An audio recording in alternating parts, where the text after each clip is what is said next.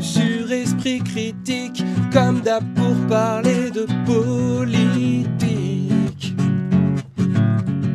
Et puis, de cinéma aujourd'hui, en tant qu'art, mais aussi bien sûr en tant qu'industrie.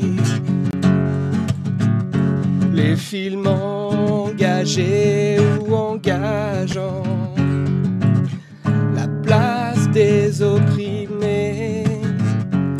des histoires d'art et d'argent, d'influence, de célébrité.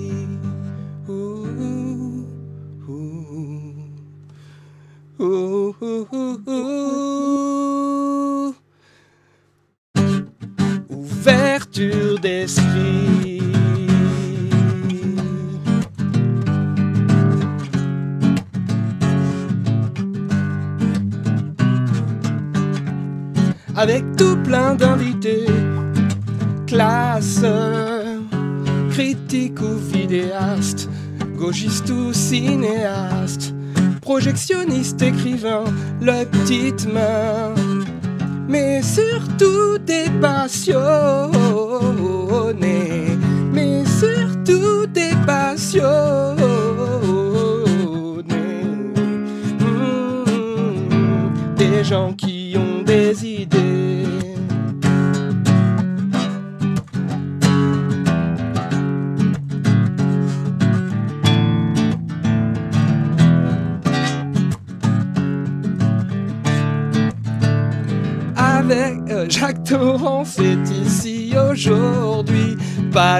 Celui-ci est gentil. Ginger Force et Amazing Lucy et Bolchevik sont de la partie. Ah oui, ça fait du monde. Je le sens venir, ça va durer des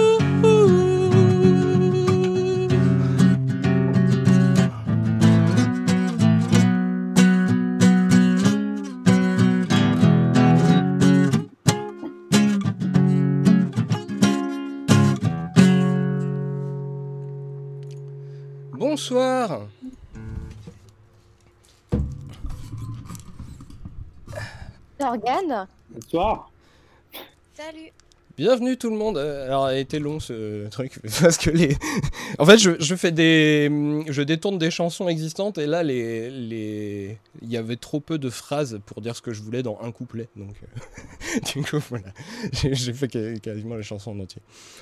Euh, bonsoir tout le monde. Euh, bienvenue donc dans ce nouveau live Ouverture d'esprit, c'est le 12e. Euh, ce soir c'est cinéma et politique avec euh, tout plein de gens cool que je vais vous présenter juste après. Quelques infos donc comme d'habitude. Alors le live il est sur YouTube, Twitch et Facebook en même temps. Il, est, euh, il sera retransmis euh, demain, euh, bon, le temps que, que je fasse le boulot. Il sera sur Peertube et sur SoundCloud aussi. Euh, les, gens qui arrivent euh, sur les différents lives, euh, en fait, euh, ça sert à rien d'écrire des commentaires dans, dans, les chats de Facebook, Twitch et YouTube. en fait, il faut aller sur Discord. Il y a le lien dans la description de la vidéo, ou alors le petit démon vous spam de toute façon pour vous donner l'adresse. Pardon. Euh, et donc sur Discord, il y a une partie membre, mais euh, vous vous poserez la question de savoir si vous voulez accéder à la partie membre ou pas euh, plus tard, parce que là pour l'instant les modérateurs sont occupés à modérer le live. Quand vous arrivez sur Discord, vous avez de toute façon accès directement à un chat qui s'appelle le chat non membre live YouTube, et c'est là-dedans que vous pouvez commenter et poser vos questions. si vous êtes membre, vous avez aussi accès à chat membre live YouTube pour commenter et poser vos questions. Euh, donc euh, ce soir, euh, nous avons avec nous, donc, bah, je sais pas, on va faire dans l'ordre que où ça apparaît à l'écran. Donc, Amazing Lucie, salut. Ben, bonsoir, bonsoir. Est-ce que tu pourrais présenter vite fait ce que tu fais Oui, je peux, je peux. Euh, alors du coup, je suis Amazing Lucy, mais euh, mon vrai prénom c'est Lucie, tout simplement.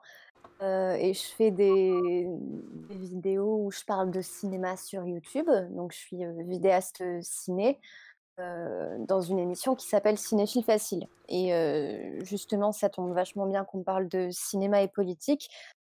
J'aime axer mes analyses là-dessus. Et la dernière vidéo que j'ai sortie était sur très politique Portrait de la jeune fille en feu de Céline Sciamma. D'accord, nickel. Euh, il y a des moments où ça coupe un petit peu. Peut-être qu'il faut que tu baisses le filtrage du, du, du son sur, dans tes paramètres utilisateurs, voix et vidéo, et déterminer la sensibilité de détection de la voix. Il faudrait que tu baisses le, le truc vers la, vers la gauche. Est-ce que si je rapproche mon micro, c'est mieux ah, ça marche aussi. Bah voilà, on va faire comme ça. Alors, c'est très bien, ça, coupe, ça coupera moins, mais du coup, je vais, te baisser, je vais te baisser un peu ton volume parce que du coup, tu es plus forte. Ok, alors, euh, on a aussi Bolche Geek qui est là. Salut. Oui, bonsoir. Alors, euh, bah, est-ce que tu peux euh, te présenter vite fait? Oui, bah, on a une chaîne YouTube hein, qui parle de culture populaire en fait et qui parle de sujets de société, politique, culture au travers de, la culture, on va dire. D'accord. on a Ginger Force qui est ici aussi. Bonsoir. Oui, salut. Est-ce que tu peux te présenter? Donc ben Ginger Force, non, ce n'est pas mon, ce n'est pas mon prénom. Je m'appelle Mathilde. Euh, pendant à peu près 5 ans, 5 ans et demi, j'ai eu une chaîne YouTube où je parlais principalement d'adaptation d'œuvres littéraires au cinéma, mais où je parlais également de, féminisme de manière générale. D'accord. Euh, et tu dis rien sur ce que tu as en projet euh, actuellement ou on laisse ça secret? Non, mais je pensais qu'on en parlerait dans la soirée. D'accord, d'accord. Je suis en train de réaliser un, un documentaire, un film. Voilà. D'accord. Et on a aussi Jacques Torrance qui est là. Salut. Salut.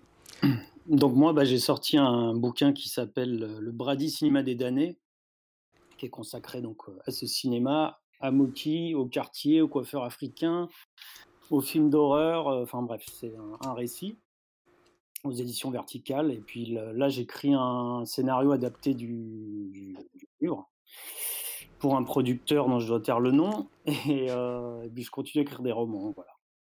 D'accord. En gros.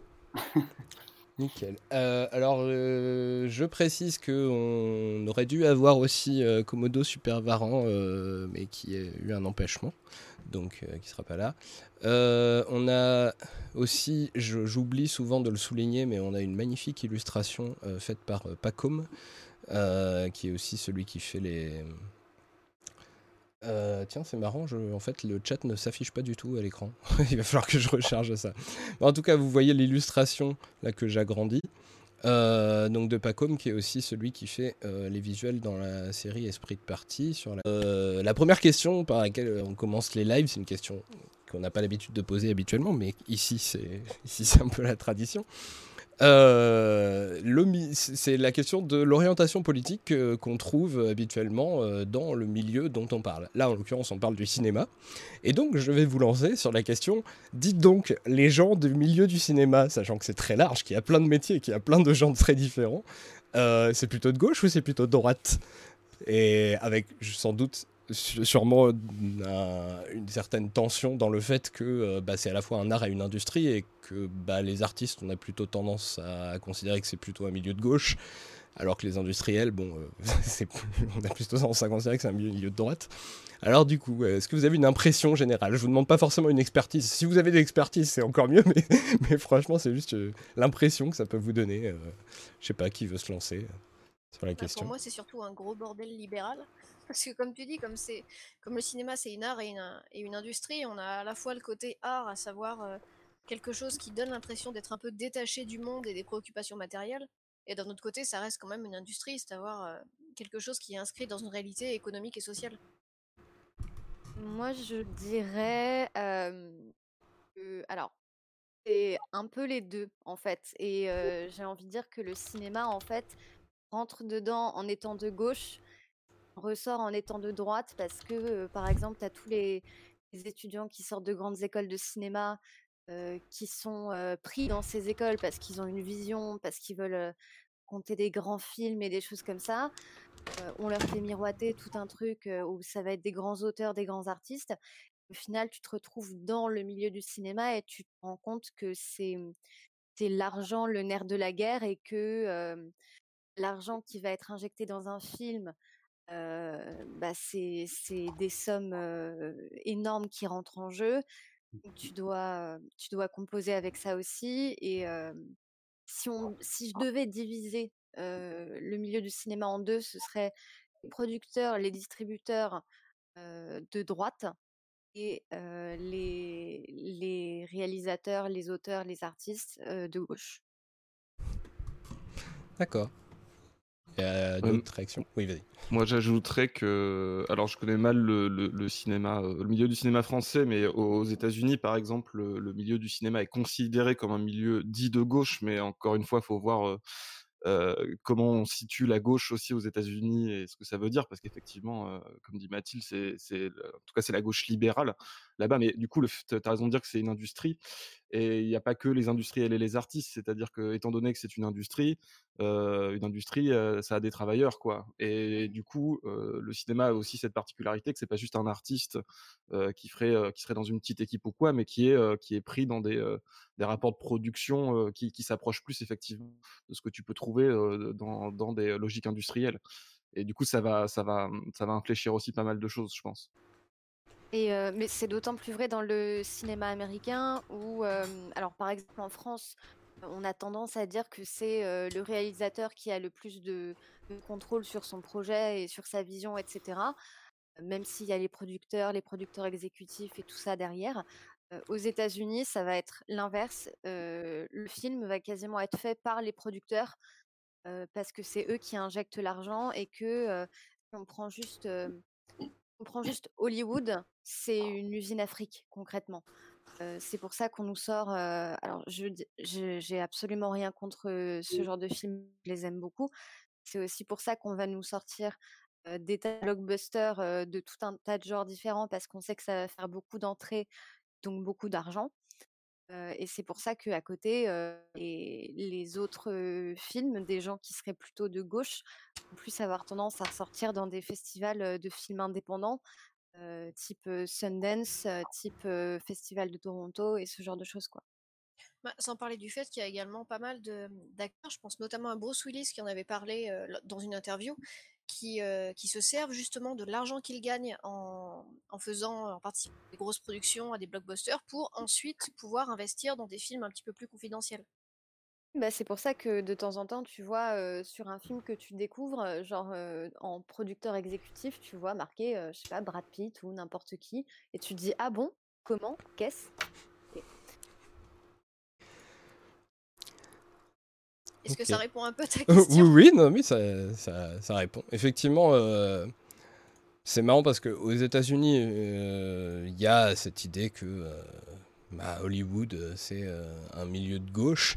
Mais effectivement, il faut voir que aux États-Unis, la droite, elle est quand même bien à droite, quoi. Quand tu vois Trump, euh, c'est, c'est-à-dire que le libéralisme est encore considéré comme quasiment, euh, enfin d'ailleurs, euh, pour gauchiste, on dit libéral là-bas, mais bon, enfin c'est pour d'autres raisons, mais on va dire que c'est plutôt des sociodémocrates ou des choses comme ça. Mais, mais effectivement, c'est c'est ils sont de gauche par rapport aux normes standards des États-Unis, ce qui est quand même vachement à droite par rapport à nous, par rapport à ce qu'on peut voir ici. Et pour ce qui est des, des, différences euh, entre euh, Hollywood et, le cinéma français, euh, il y a tout le, toute la question de la façon dont on, on, voit qui fait les. On considère qui fait les films il y, a, vraiment une logique effectivement de, aux États-Unis, euh, c'est les enfin c'est ceux qui mettent de l'argent dans quelque chose qui font quelque chose pour euh, dans, dans, dans leur ça logique. Que la plupart du temps, euh, les, hmm. les, gros blockbusters, ça, ça, a l'appellation de film de studio. Ouais. En fait, parce que c'est c'est la Warner. et c'est Paramount, c'est tous ces, ces mastodontes-là qui vont injecter de l'argent dedans et qui attendent un retour sur investissement en fait. Mais du bah, coup, l'une des autres, euh, excuse-moi, je te coupe.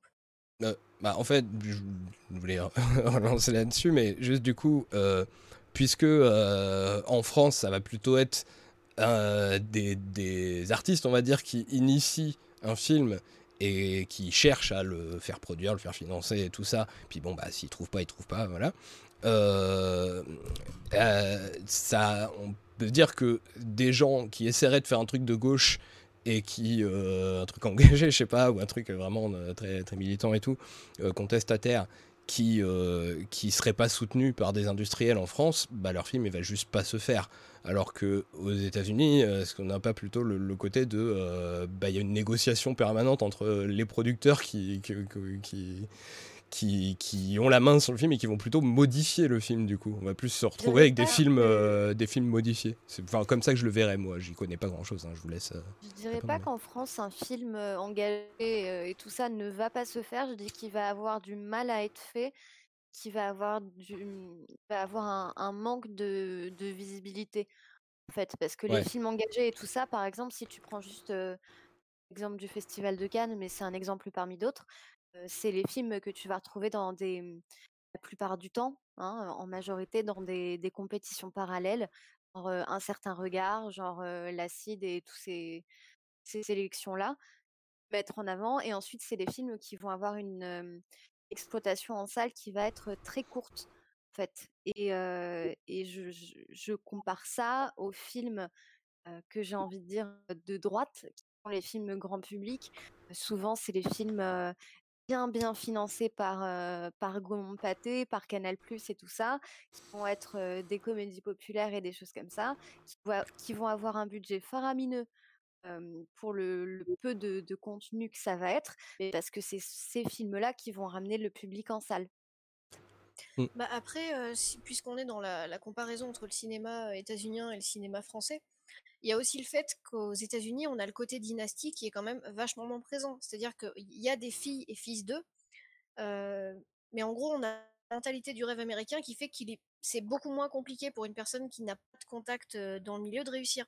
En France, on est euh, dans le milieu du cinéma français, pas uniquement, dans le milieu économique aussi, on est gangréné par, par des dynasties. Je vous avais dit que j'avais pris des notes avant de. Bah j'avais pris des notes et en fait. C'est bien parce qu'on parle de la grande famille du cinéma français, donc. en fait, j'ai déterré une, une étude de 2004, je crois c'est 2014 du Boston Consulting Group qui affirmait qu'en fait, tu avais 40% de l'économie française qui était contrôlée par des familles, donc les Bettencourt, les Dassault, les Michelin. Et c'est exactement la même chose, la même chose pour le cinéma. On a des grandes familles du cinéma, on a les, on a les Brasseurs, les Chabrol, euh, les, les Sédou, Depardieu, Kassoviste, Julio, c'est, ce, sont des grandes dynasties. Donc forcément, non seulement on est en France dans un système de dynastie, mais en plus de ça, on est dans un milieu extrêmement petit, qui fait que si jamais tu, t'accroches avec quelqu'un ou que le, tu ne lèches pas les bonnes pompes, on va le dire, euh, on va le dire comme, euh, comme c'est, tu peux facilement te, faire mettre au banc et te faire recaler. C'est pour ça que le premier conseil qu'on te donne généralement dans des écoles de cinéma, après, je vais dire ça alors que je n'ai pas fait d'école, hein, donc c'est pas vrai, mais c'est faites-vous des contacts en fait. Et, et faites-vous un réseau. Ça, faut réseauter. Je déteste ce mot, ça me, ça m'horripile. et je voulais dire un autre truc, mais je sais plus, donc c'est pas grave. Et... Bah, un, truc tout con, c'est que par exemple, perso, je, je donne pas spécialement le, le, sujet précis, mais je suis en train de réaliser donc un documentaire sur le cinéma de manière générale. J'ai déjà interviewé plusieurs réalisateurs, réalisatrices français et états-uniens. D'ailleurs, c'est les boules parce que j'aurais dû continuer les interviews à Los Angeles au mois de septembre, mais je, il y a eu une pandémie mondiale entre les deux, donc je pense que j'irai pas tout de suite. Et, euh, en fait, c'est assez drôle de voir que euh, j'ai eu beaucoup plus de facilité à entrer en contact avec des gens aux États-Unis qu'à entrer en contact avec des gens en France. Or que c'est un milieu plus petit, il y a moins de monde. Et euh, mais en fait, le problème, c'est qu'étant donné que les acteurs sont sous la, sous la houlette d'une poignée, on va dire, d'agents et d'agentes, eh ben, il suffit que la personne t'ait un petit peu dans le nez ou, ou, que la personne ait trop de choses à gérer pour que on soit directement écarté. Je trouve qu'il y a beaucoup plus d'intermédiaires en France quand on veut entrer en contact avec des gens qui travaillent dans le cinéma qu'il y en a aux États-Unis. Euh, Jacques, du coup, toi qui as un projet de, de film, ah, au niveau du réseau, oui, non, bien sûr, mais euh, au niveau du réseau, c'était difficile de ouais, mais en fait, j'ai écrit un bouquin, donc euh, c'est pas du tout. Euh, comment dire La personne que j'ai contactée, elle était concernée par le sujet, donc du coup, c'était pas très compliqué de. D'accord. De rentrer en contact, mais. Alors, qu'est-ce que je peux dire? C'est une bonne question. Mais ça me fait. Je, pensais à ce qu'il disait. Euh, si, si, si on si on rue dans les brancards, on est, euh, on est ostracisé et tout. Et ça me fait penser à Moki, en fait. Qui, euh, mais bon, c'était dans les années 60, donc c'est peut-être une autre époque. Mais il a fait un procès à la Gaumont. Et il y a le mec de la Gaumont qui lui a dit Non, mais vous, vous ne ferez plus jamais du cinéma, on vous reverra jamais. Et en fait, bon, bah. voilà, il est mort l'année dernière, il faisait encore des films, quoi. Après, il a toujours été un peu marginal, mais voilà, le mec qui lui a dit ça, je sais pas où il a disparu, mais bon. Après, il faisait, des, il faisait des films qui projetaient dans son propre cinéma, quoi. Donc, euh, ça, il a besoin quand même de. oui, mais euh, ce que je raconte, ça se passe dans les années 60. Et euh, mmh. le moment où il, où, il a été où il a été ostracisé, c'est vers 95. Ah oui, Donc, il y a quand même 30 ans, tu vois? 25 ans où il avait quand même des producteurs. Mais bon, il était pote avec des acteurs. Enfin, je sais pas. Il y a, toujours. il a peut-être toujours trouvé un moyen de s'en sortir. Mais à la fin, c'est vrai qu'il était quand même grillé un peu dans. Mais parce qu'il aussi parce qu'il faisait trop de films et puis euh, euh, qu'il faisait pas forcément des entrées. Enfin voilà, je, il voulait faire un film par an. Je sais pas si c'est très réaliste dans l'économie. Voilà, quelles que soient les conditions. Donc du coup, c'est bon, c'est un, cas particulier, mais voilà, c'était juste une anecdote comme ça. Hein. Ce qui me fascine un peu dans le cinéma français, en l'occurrence, actuel, qu'on va avoir tendance à, par exemple, vachement sacraliser, la nouvelle vague. Donc le fait de, prendre ta caméra, sortir filmer tes acteurs dans la rue, dans des décors naturels, des lumières naturelles, budget etc. et que c'est plus du tout quelque chose qui serait, entre guillemets «permis» aujourd'hui, où si tu fais ça, personne ne verra jamais ton film. ou alors il faut que tu le vendes, mais, mais comme, un, comme un chef ou comme une chef, parce que sinon ton film est mort. alors que justement, à l'inverse, j'ai l'impression que c'est cette tendance-là du, bah, de faire un film sans budget qui commence à émerger de plus en plus aux États-Unis, où tu te retrouves avec des cinéastes qui font leur truc avec leurs potes, qui commencent par un court métrage, qui développent ça en long, et, ensuite ça devient un, un, succès, peut-être pas, mais en tout cas ça devient une œuvre visible. oui, genre tout ce qu'a fait Kevin Smith, quoi. Là, genre Kevin Smith, et je pense même beaucoup plus récemment à Thunder Road, qui a été réalisé par Jim Cummings. et bon, ce, mec peut poser débat, mais après, c'est vrai qu'il insiste beaucoup sur l'espèce de notion de American Dream dont on parlait tout à l'heure, de quand on veut, on peut, de il suffit que d'une caméra et d'avoir des idées. Je suis pas forcément d'accord, mais en tout cas, c'est la preuve que partant de ce principe-là, lui a réussi à faire un film qui a été vu, en l'occurrence. Et Bah, après, euh, après, ce qui a aussi marqué un tournant euh, pour moi dans la production des films, alors peut-être pas forcément aux États-Unis, mais en tout cas en France, euh, bah, ça a été euh, 87, à savoir la privatisation de TF1. Parce qu'à partir du moment où euh, TF1 s'est privatisé, il y a les chaînes de télévision qui sont bah, massivement investies dans la production de, de longs métrages. Et en fait, avant, la télévision, ça a toujours été, ben, je sais pas comment le, le parent pauvre du cinéma. Et ça, en- ça en est devenu, à partir des années 90, le principal mécène. Je veux dire, en 2014, je crois que c'était euh, 20% des ressources de Canal qui étaient euh, utilisées pour l'acquisition de longs métrages.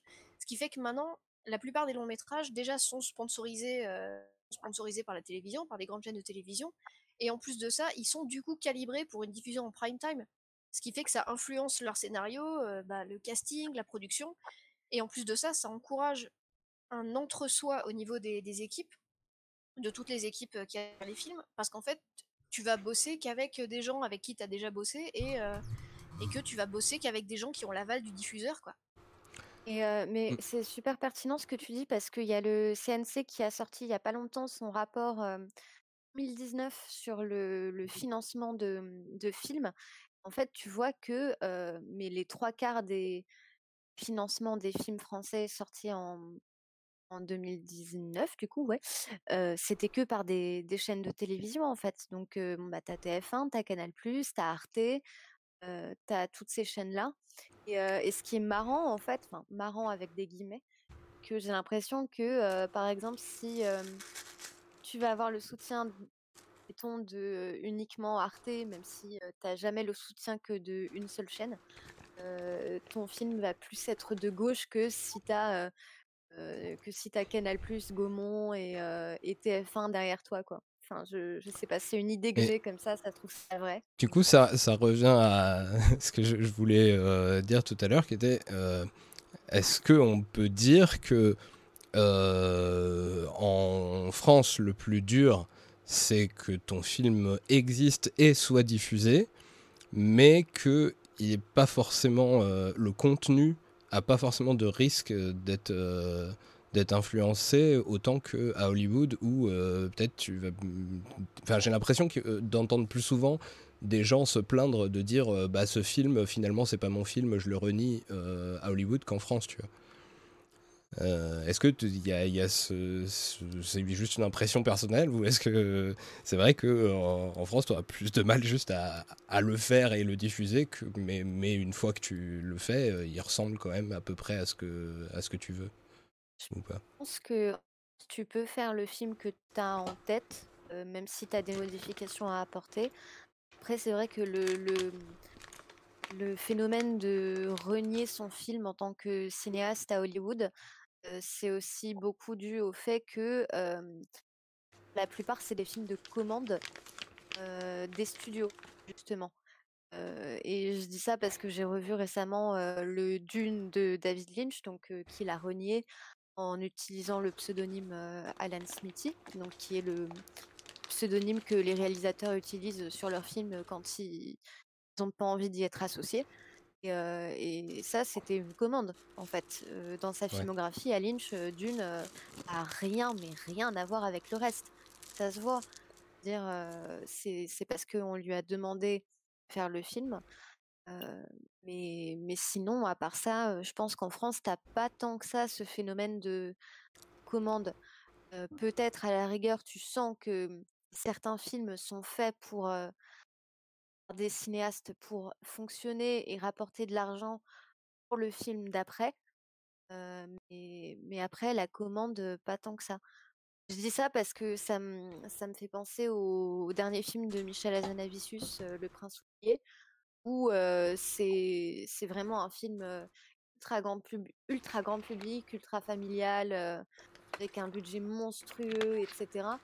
Et, et tu le retrouves pas tant que ça dedans, en fait. Alors que Asa, c'est un des cinéastes les plus engagés, euh, je pense qu'on qu'on est euh, actuellement. Donc euh, moi, dans ma tête, quand j'ai vu le film, déjà j'ai été relativement déçue, mais j'ai essayé de me consoler en me disant, t'inquiète, c'est pour faire de l'argent, pour financer le film d'après qui sera bien. Oui, c'est ça. Bah, c'est, je sais plus. Silent Hill, c'était Alexandre Aja ou alors je raconte. Non, c'était Christophe Gans. Non, c'est Christophe Gans. Ouais, Christophe Gans. Et, c'est vrai que c'était assez drôle parce que quand il est parti, en France, il était considéré au départ comme un espèce de réalisateur de films un peu, un peu, un peu de genre, un peu indé, etc.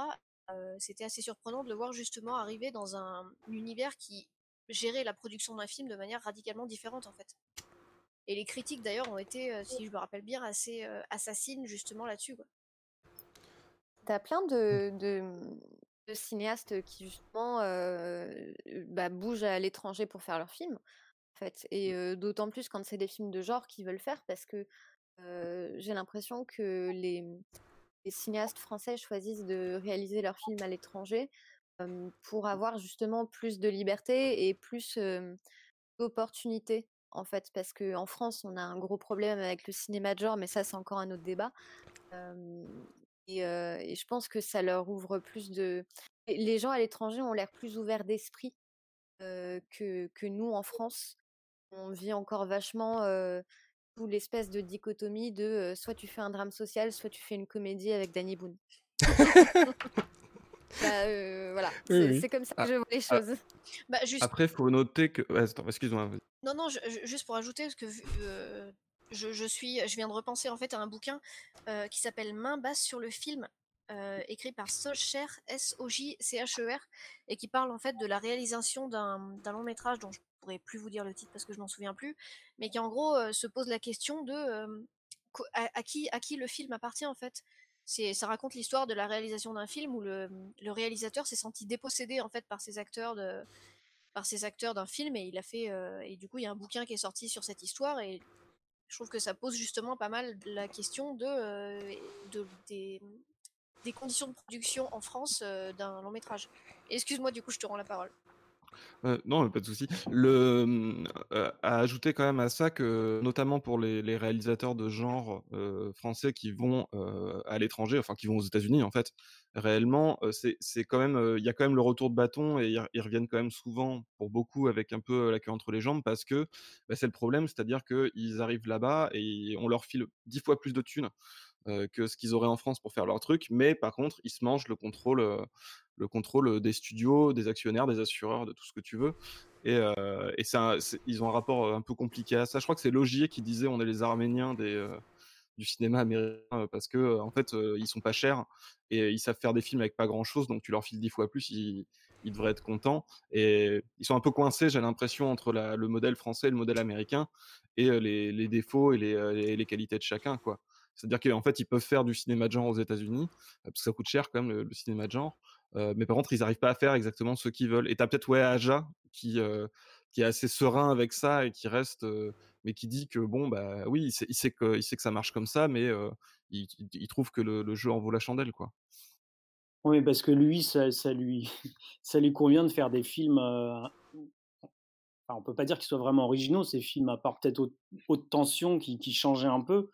Le reste, ça pourrait être réalisé par des Américains. Enfin, je je ne sais pas si, est-ce qu'il apporte vraiment quelque chose de différent par rapport à un cinéaste de n'importe quel autre pays qui va faire un film aux États-Unis en fait? C'est la French Touch. bah moi je la vois plus à French Touch en fait. ou, peut-être dans son humour euh, quand il fait le euh, le film avec les piranhas là, je sais plus comment ça s'appelle. Mais... Piranha 3D.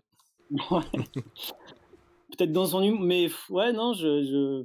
peut-être au début on, sentait un peu qu'il sa French Touch, mais là honnêtement. Euh, ça me paraît un peu difficile à, percevoir. Quoi.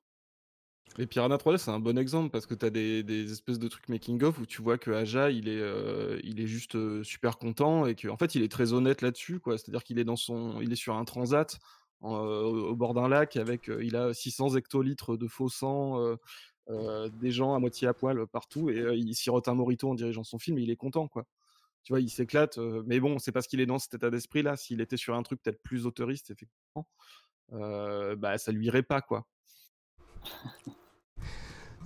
c'est marrant parce que, en fait, bon, de temps en temps, comme je, mon ordinateur, ça le met à genoux quand je suis en train de faire un live, il y a des trucs qui bloquent, genre Discord, des trucs comme ça.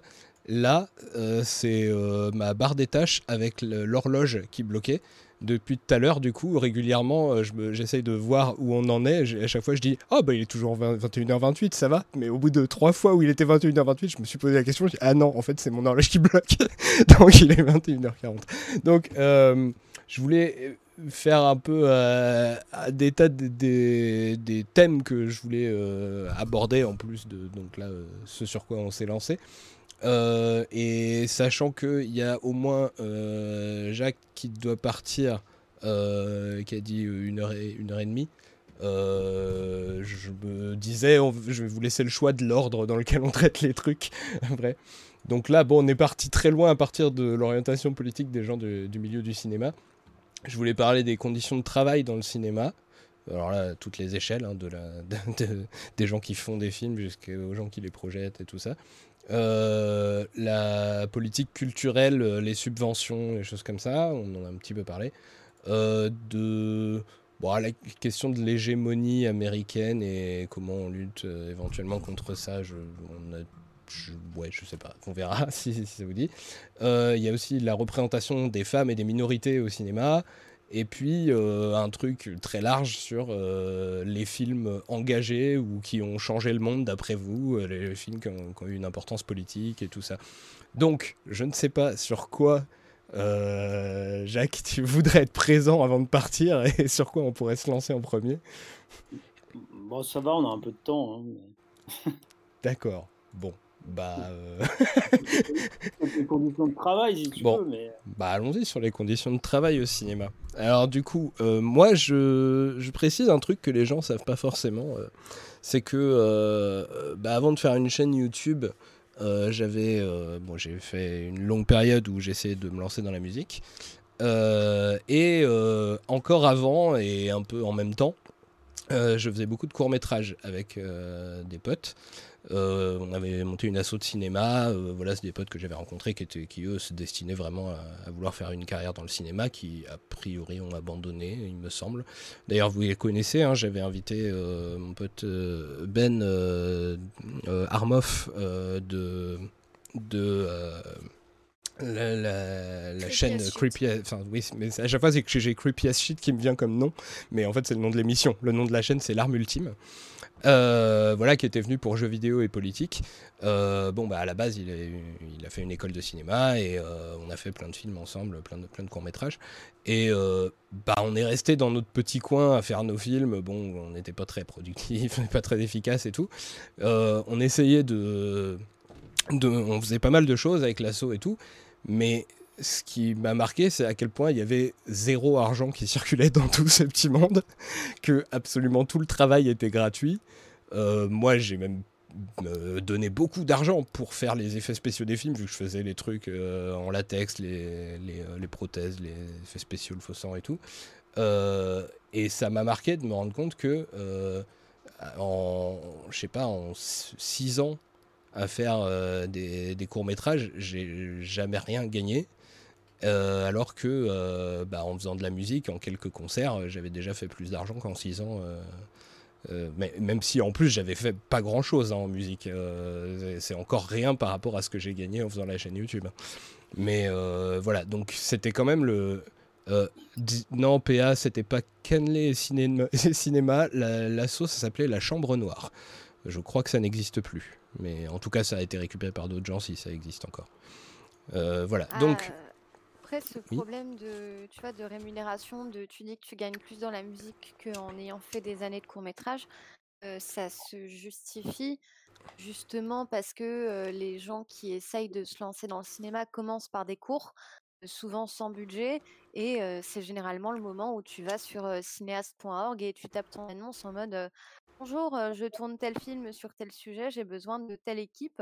Est-ce que on peut s'entraider SVP j'ai l'impression que mmh, le cinéma, à, la petite échelle des courts métrages, que ce soit des novices, des confirmés, etc., ça fonctionne beaucoup plus à la solidarité parce que tu as, au fond de toi un peu cette envie d'y arriver et tu dis ouais là je me là je donne tout ce que j'ai je me mets de ma propre poche peut-être que ça sera rendu un jour et c'est là que tu te rends compte que ben non en fait bah, c'est un, peu la même chose qu'on disait par rapport aux au, jeux vidéo, même si je pense que on va, la plupart des gens qui font des, des, réalisateurs qui font des courts métrages, c'est pas c'est pas pour arnaquer les gens, c'est vraiment qu'ils n'ont pas de sous, alors bon bah ils demandent de service.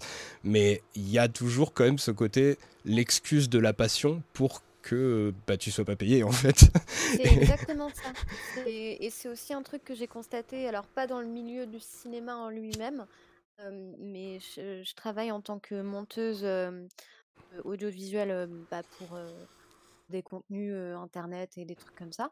Et souvent sur les, les offres d'emploi, que actuellement je suis au chômage, merci beaucoup, c'est que des offres de stage en fait.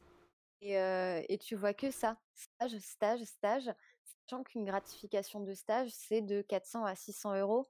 Donc en fait, marche si tu es en alternance ou si tu es en BTS audiovisuel ou si tu as papa et maman pour payer ton loyer, mais le reste du temps, tu ne vis pas de ça, en fait. Et c'est ça qui est malheureux, c'est que j'ai l'impression que les métiers de l'audiovisuel n'ont pas la, mmh, entre guillemets, la reconnaissance qu'ils méritent la reconnaissance que tu mérites, généralement, tu l'as que quand tu es réalisateur ou réalisatrice, en fait. Que c'est des métiers, c'est des métiers un peu de l'ombre.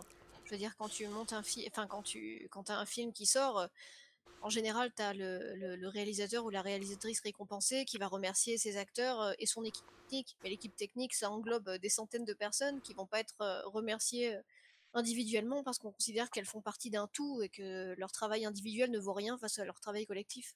Mais justement, c'est, la critique américaine, Pauline Kael qui avait théorisé ça, donc maintenant ce qu'on appelle la politique des auteurs. Elle l'a pas théorisé, mais en tout cas, elle a élaboré dessus. en fait, tu te rends compte qu'en France, on va avoir tendance à attribuer tout le mérite, au réalisateur du film occulter tout le reste, en fait, comme si le réalisateur avait les pleins pouvoirs et qu'il avait fait le film tout seul. Donc, c'est-à-dire que il joue dedans, il l'a cadré, il a fait la lumière, il a fait Machino, il a fait, il mmh, la régie, enfin, il, a tout fait tout seul, comme un grand.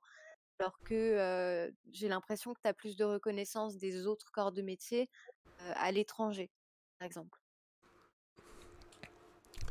Bah, je sais pas, c'est vrai que ça dépend peut-être aussi effectivement du, pays dans lequel c'est fait. C'est vrai que, je te dis, moi, le, seul contact que j'ai eu avec euh, un pays autre que la France dans ce qui concerne le cinéma, c'est les États-Unis et j'ai contacté en fin de compte que très peu de gens. Donc, euh. Après, ça peut se voir sur euh, rien que les catégories de, par exemple, des Oscars ou des Césars. si je dis pas de bêtises, il me semble que les, Oscars ont beaucoup plus de catégories techniques que, que les Césars. Absolument, absolument je crois que les Oscars couvrent, tout, en fait. Ils couvrent tous les postes, tandis que les Césars, on a vraiment synthétisé, au maximum, quoi. C'est-à-dire que, par exemple, ton ingé son, il peut aller se faire voir, quoi. Est-ce que ça veut dire que, aux États-Unis, c'est plus facile de gagner sa vie en tant que technicien du cinéma?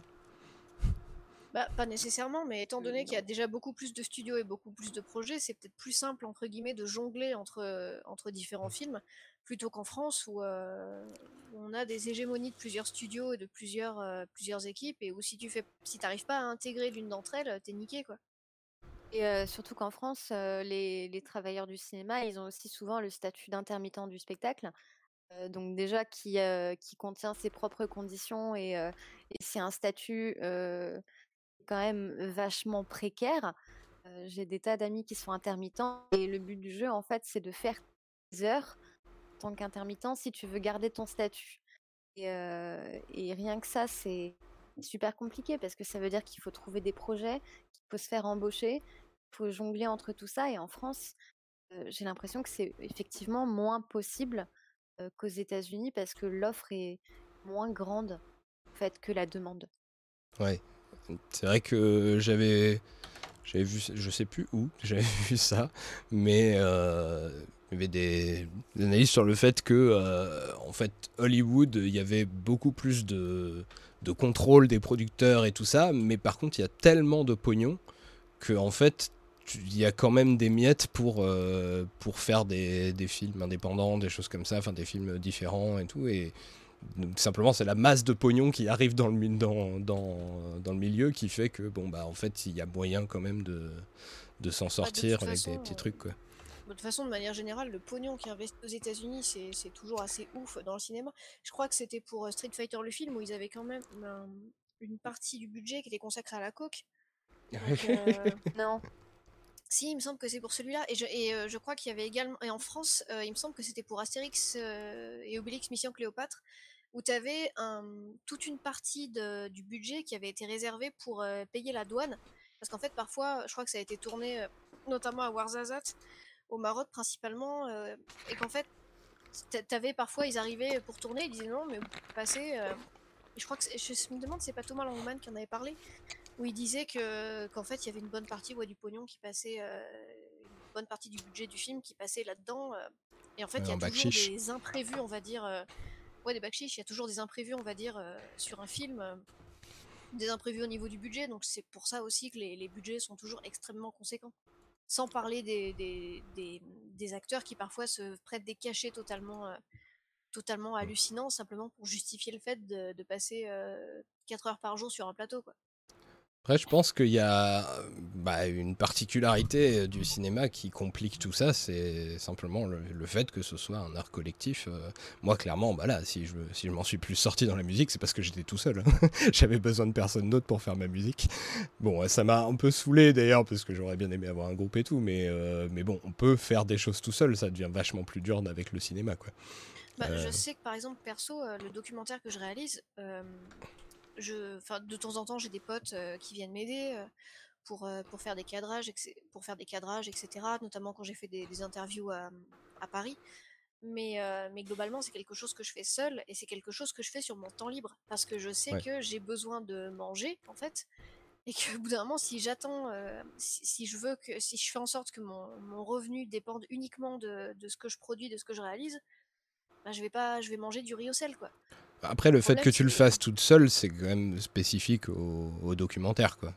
Après, euh, oui et non, hein, parce que en euh, étant euh, vidéaste sur YouTube, moi perso, je n'ai jamais gagné un seul centime de la part de YouTube, alors que ça demande, pareil, un, travail exorbitant, en fait. C'est, tu mets l'équivalent d'énergie que tu mettrais dans un taf si tu étais rémunéré pour le faire, sauf que tu l'es pas, en fait.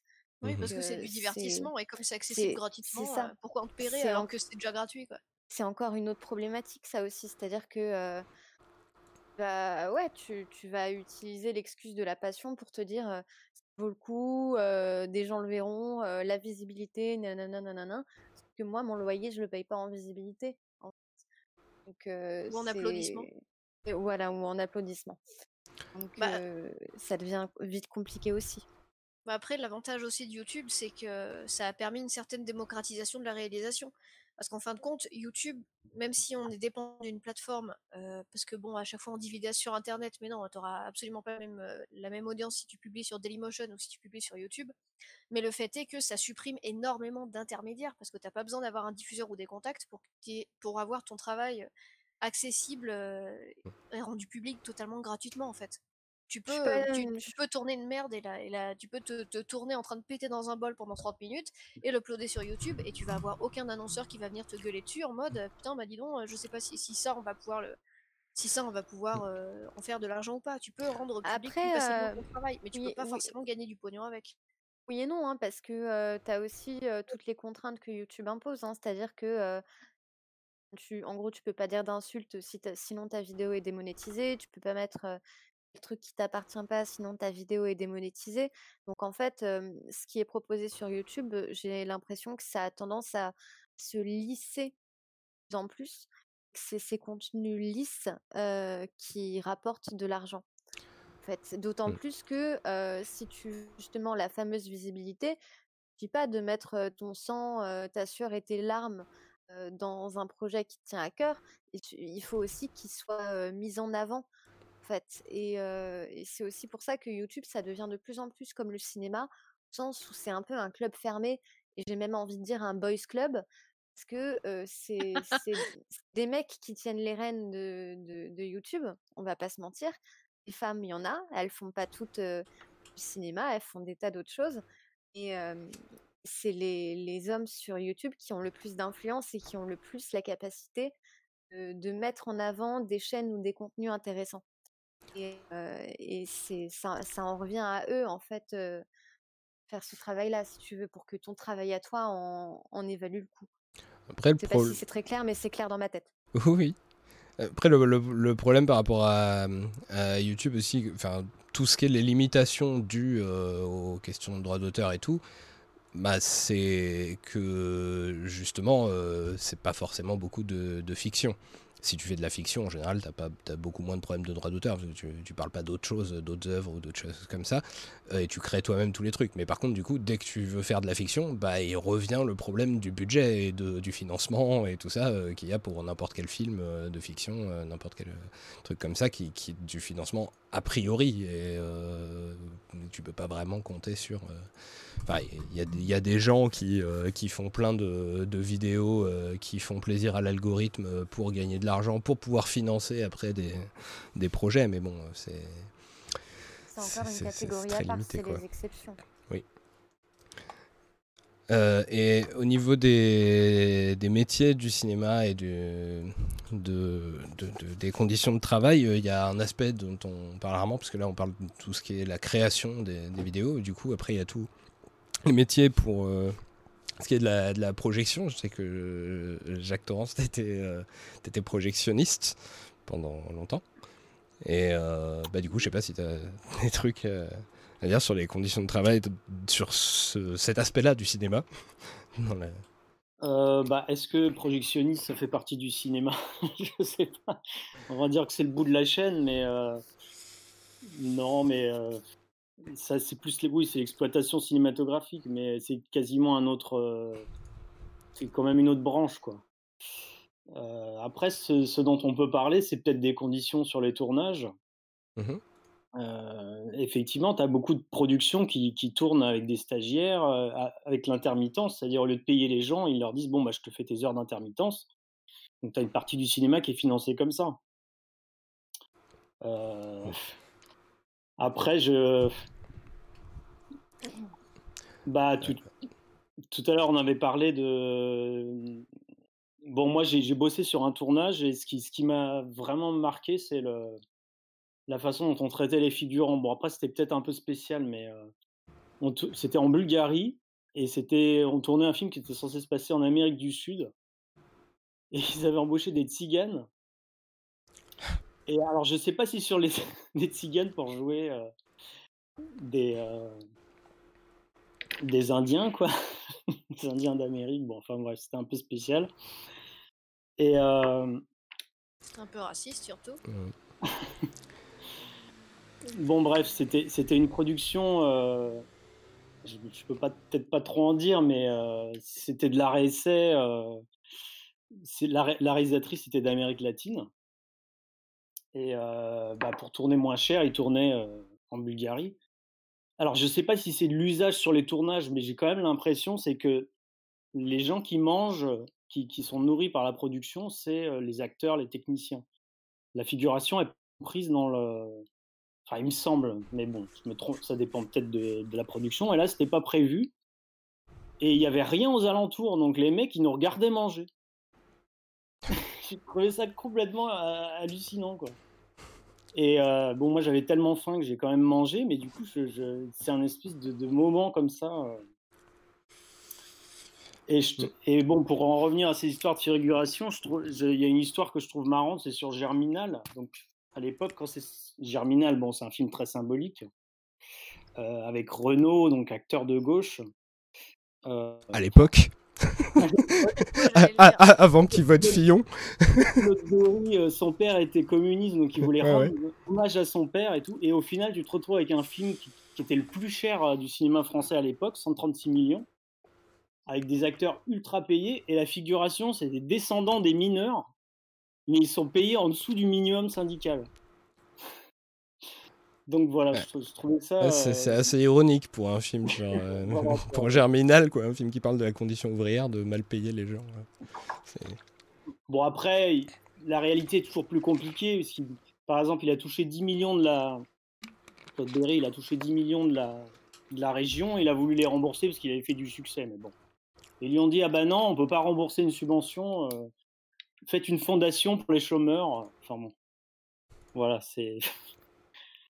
Parfois, les gens ont des bonnes intentions, mais parfois, ils ont aussi beaucoup d'argent et puis ils laissent les Mercedes toutes les... tourner toute la journée avec l'essence. Et euh, voilà. et c'est- Après, tu as aussi des producteurs qui ont des salaires de.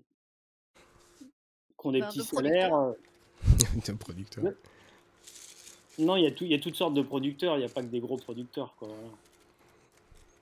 Après, euh, pour ce qui est de la profession de projectionniste, du coup, euh, alors je peux en parler euh, vite fait des conditions de travail, tout simplement parce que je suis sortie avec un projectionniste que il m'a un peu fait un état des lieux de, comment ça s'était passé dans sa carrière, de différentes salles où il avait travaillé, etc. C'est vraiment un mec qui a, qui a tout fait au sens où il a autant euh, des projectionnistes dans des, des multiplex type UGC, Gaumont Pâté, etc., que dans des salles d'arrêt essai. En fait. Et tu te rends compte que déjà, c'est un, un c'est certes un des derniers maillons de la chaîne. Euh, le vrai dernier maillon de la chaîne, j'ai envie de dire que c'est le spectateur, mais avant le spectateur, tu as le projectionniste. Euh, parce que, en fait, euh, c'est donc la personne qui est censée lancer le film, que ce soit en, en DCP, donc en format numérique, ou que ce soit en pellicule, pour les films qui ont encore la chance d'être projetés comme ça. Et euh, donc, sans projectionniste, concrètement, euh, tu vas avoir un écran blanc pendant deux heures et t'as pas forcément envie. Euh, le problème étant que ces, personnes-là, ce personnel-là, euh, auquel on ne pense pas et que généralement on ne voit pas, ben euh, en fait on, le voit quand même dans les cinémas parce qu'ils sont obligés d'occuper plusieurs postes. C'est-à-dire que un ou une projectionniste va faire la vente de billets, la vente de confiserie et ce genre de choses, le nettoyage des salles après les séances, et entre deux, projeter le film, s'assurer que tout fonctionne. Y a un problème technique, devoir, aller à la rescousse pour, le résoudre. Et, c'est des conditions de travail vraiment très très difficiles. Et vraiment dans, toutes les salles, c'est la même chose. Certes, il y a plus de boulot et de choses à ramasser dans les multiplex que dans les salles d'arrêt-essai. Les gens sont un peu plus respectueux parce que c'est pas forcément le même public qui va pas voir les mêmes films. Mais dans tous les cas, ça reste un, un travail extrêmement épuisant. Et pour ce que c'est, vraiment, c'est rémunéré une misère. Ouais, bah, je vais confirmer. hein. Voilà. Après, je peux ajouter que les... ceux qui payent le mieux, c'est quand même les gros euh, pâtés, Gaumont. euh. je sais pas s'ils sont de droite, mais c'est eux qui payent le mieux en tout cas. Bah, c'est la Startup Nation. Hein. C'est la famille Sédou aussi. Et aussi. Il y a un côté après plus, général je- au, niveau, euh, au, au niveau économique hein. On, on dénonce souvent les grosses entreprises euh, quand on dénonce le capitalisme et, moins les, PME, alors que les conditions de travail, le salaire, le manque de syndicats et tout ça, c'est beaucoup dans les PME qui sont dans les faits souvent des, espèces de fausses, euh, enfin de, filiales cachées de, grosses boîtes. Alors je pense pas que ce soit le cas dans le cinéma, mais euh, puisque elles ont un- en fait un donneur d'ordre unique euh, qui est une grosse boîte. En fait, les grosses boîtes, à l'intérieur de la grosse boîte, elles n'ont pas envie d'avoir d'emmerde euh, au niveau de l'inspection du travail, au niveau des syndicats et tout, donc elles traînent souvent pas trop mal en fait les, les, les salariés. Par contre, elles, comment dire, elles, elles sous-traitent le, elles sous-traitent le- le- le- l'exploitation euh, à des conditions euh, indignes euh, à des PME qui contrôlent plus ou moins parce que c'est les seuls euh, de, donneurs d'ordre quoi. Bon, voilà, d'une manière générale, c'est pas étonnant que dans le cinéma aussi, euh, en fait, les grosses boîtes ce soit pas forcément là, où on est le plus mal payé quoi. Euh, alors, Bah, juste que- un truc technique, euh, il y a visiblement euh, quelqu'un dont on entend des bruits de, de bouche, et il y a des hypersensibles euh, à qui ça pose des problèmes, mais on ne sait pas d'où ça vient, et du coup, ça on devait être moi, savoir j'étais en qui train de boire de l'eau. D'accord. Alors, ça peut être moi quand je me roule une clope aussi. les bruits qu'on entend. Euh, même chose de mon côté. Donc, euh, faudrait qu'on sache qui c'est si vous voulez qu'on fasse un réglage particulier. Euh, essayez de repérer qui c'est. normalement, donc. Euh, ouais, je suis en push to talk aussi. C'est pas moi normalement. sinon, oui. alors, il y a plusieurs trucs qui ont été évoqués vite fait et qui sont d'autres sujets que qu'on pouvait toucher. Donc euh, peut-être pour rester sur le côté économique et finir là-dessus, euh, il y a eu vite fait l'évocation des, subventions. Ah, c'est chez moi, apparemment. Ok, alors bah, euh, moi je vais remonter un peu mon filtre. ah oui, il faut que je le monte dans, dans OBS. pardon, c'est pas le bon bouton. Vous allez sûrement entendre mon chat à un moment donné, elle est venue rejoindre la partie. Bon, bah quand OBS se décoincera, je changerai mes réglages parce que là, il est en train de planter. J'espère que tout le monde m'entend toujours et que ça marche toujours parce que là, il y a, tout qui plante sur mon PC. Oui, oui, on t'entend.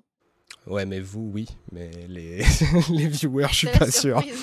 les viewers, c'est pas gagné. Euh, ah putain, il faut pas que OBS plante. Ah. Non. J'ai déjà eu des plantages de. qu'on t'entend.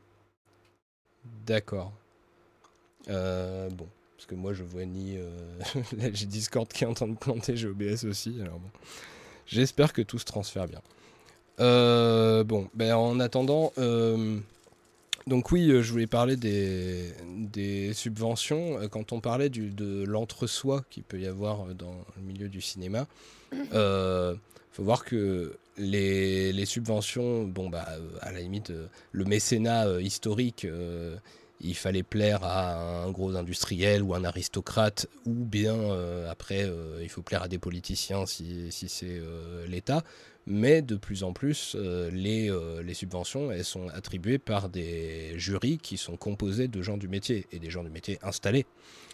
Donc il y a quand même cet effet-là qui peut se renforcer sur le, côté bah, petit monde fermé où c'est difficile de rentrer si si bah, c'est les gens installés du métier qui, qui décident qu'il y a de l'argent. quoi. Bah, il y a ça, et puis sans, parler du fait que si tu parles de personnes qui sont bien installées dans le métier, euh, installées depuis quand Installées par qui Installées dans quel cercle Il y a ça aussi. Ouais, après, en fait, c'est le problème de, de, ce genre de, de modèle, c'est-à-dire que les subventions, c'est très très bien, mais et en fait, c'est il y avait il y a eu le même débat avec YouTube parce que tu es dans un problème où avec par exemple le CNC, euh, en fait, euh, ils ont le problème a été euh, exporté sur YouTube. enfin, on est dans une contradiction en fait, soit tu prends des gens qui n'ont rien à voir avec le milieu et du coup euh, tu peux te retrouver avec des conseils de gens qui n'y connaissent rien, ce qui n'est pas souhaitable. Euh, mais si tu prends des gens du milieu, tu risques que justement il y ait du copinage, il y ait des trucs comme ça et il y ait des conflits d'intérêts, ce genre de, choses. Euh, mais le mais et ce qui n'est pas souhaitable non plus mais il n'y a pas réellement de bonne solution dans ce dans ce truc là et quand tu as un truc avec le CNC qui est très importante dans quelque chose comme le cinéma, le problème qu'on a, c'est que c'est effectivement des gens installés, mais ce n'est pas quelque chose qui est autogéré par le milieu du cinéma. C'est-à-dire qu'en gros, c'est une, caste ou une élite qui est désignée par l'institution et qui est, qui est l'institution en fait, et qui décide. Et en fait, a une forme de bureaucratisation. Et, du coup, c'est eux qui décident. et c'est pas c'est pas du tout la même chose que si c'était, par exemple, on pourrait imaginer que ce soit géré par le, par le milieu de manière beaucoup plus démocratique, comme une institution indépendante du milieu du cinéma, des travailleurs du cinéma et des travailleurs du cinéma, etc., etc. Mais tel que c'est là actuellement, mécaniquement, on va avoir des phénomènes de bureaucratisation, de, de une caste qui se crée, etc. L'institution devient un, un pouvoir lui-même, quoi. Je sais pas si je suis clair. Si, si, si d'autant plus que les, les subventions justement fournies par le CNC en, en, partie, si on prend que le CNC et pas les chaînes de télé, etc., les subventions du CNC, elles sont, elles sont d'une importance capitale pour la production et la réalisation d'un film. En fait, déjà. Donc certes, tu mets des gens installés dans le milieu, dans ces comités, pour attribuer ces subventions, mais c'est aussi intéressant de voir à qui vont être, à qui les subventions vont être attribuées, aussi pour quelle, pour quelle sorte de film, en fait. Parce que c'est c'est facile d'avoir une subvention si tu fais un premier film, par exemple. mais par contre, c'est plus dur d'en faire un deuxième après. En fait, c'est un, truc que j'ai remarqué dans des rapports du CNC que j'ai repris sur les dix dernières années, je crois. enfin, peu importe la période, le nombre de films va baisser après le premier film. En fait, il y a très peu de réalisateurs et de réalisatrices vont faire 2, 3, 4, 5 longs métrages, voire plus. En fait. Donc j'ai l'impression que le CNC a un peu la subvention facile, mais après pour pérenniser d'un cinéaste ou d'une cinéaste dans ce milieu et justement le faire participer à, cette, à cet entre-soi, clairement, il n'y a plus personne d'un coup. Oui, d'ailleurs, à ce propos, je peux, je peux juste ajouter un truc, c'est que parfois il y a des cinéastes qui, qui donc autofinancent leurs films, qu'ils font un peu dans la dèche, etc., et qui arrivent quand même à le sortir en salle. Ça arrive de temps en temps. Et parfois, ça fait pas des merveilles, mais du coup, après, ils peuvent plus faire appel à, l'aide au premier film. Donc, c'est pas qu'ils sont grillés, mais euh, voilà, ils ont fait un film collé, ils sont contents, c'est sorti en salle, mais en fait, c'est parfois, ça, ça, leur joue un tour, c'est qu'ils auraient pu faire peut-être plutôt des courts métrages et puis essayer de vraiment faire un long. Euh, bon, voilà, c'est. il n'y a pas de bonne... oui non, en fait, parce que c'est un, chemin aussi alternatif qui est intéressant à prendre au sens où euh, je dis je vais prendre la production de mon film entre mes propres mains parce que soit mon dossier au CNC il passera pas, soit je vais me prendre des portes dans la figure, soit si, soit ça. Et certes, tout ce que je viens de citer, ça fait partie aussi du, jeu du cinéma, de se prendre des portes dans la figure. Il y a un moment donné où je pense que si tu veux faire ton film, tu le fais. si tu arrives à mmh, le distribuer en salle, même dans une seule salle, une séance par semaine, ce qui est une, une, pratique courante à Paris, par exemple, dans les, les petites salles d'arrêt-essai, et ben tu es, déjà content. Tu as déjà un public. Et après, ça, ça, ça t'encouragera peut-être continuer. Ah, mais ton, film, il est un peu flingué parce que tu. Justement, le fait de. Il, il va passer une semaine dans une seule salle, mais s'il fait pas immédiatement euh, une sorte de buzz ou s'il se rien, bah, t'es es mort alors que tu peux. Enfin. Après, généralement, c'est des, des, films qui ont des communautés, entre guillemets. Je...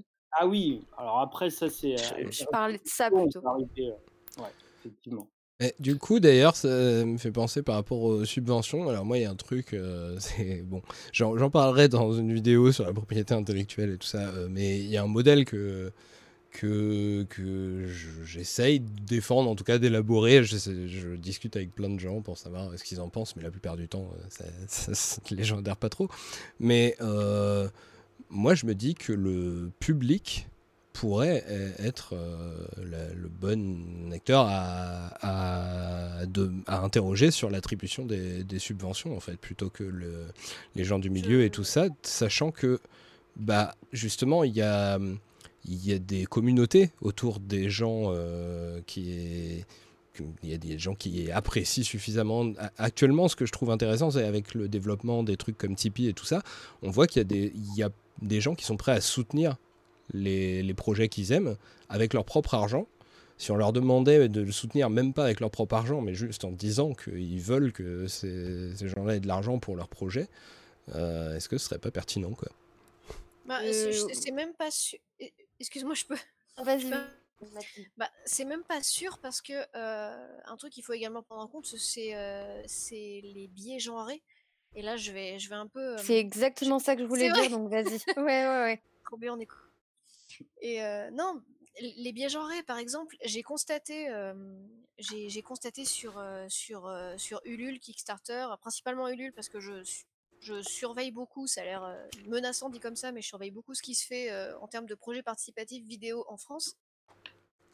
Mmh Et en fait, ce qui se passe, c'est qu'on a assez souvent des, des, créateurs vidéo hommes qui vont dire un pitch en disant euh, tiens bah je vais faire je, crois que c'est le Fossoyeur qui a fait ça récemment en disant bah euh, je vais aller sur des lieux de tournage avec des invités et on va parler de et on va parler de ça. Et je ne sais plus combien il avait demandé, mais il avait demandé une belle somme d'argent et la somme d'argent a été réunie assez rapidement. Et d'un autre côté, je vois que lorsque des femmes veulent faire des, projets et qu'elles demandent de l'argent, elles ont beaucoup plus de difficultés à demander des sommes un peu plus grosses.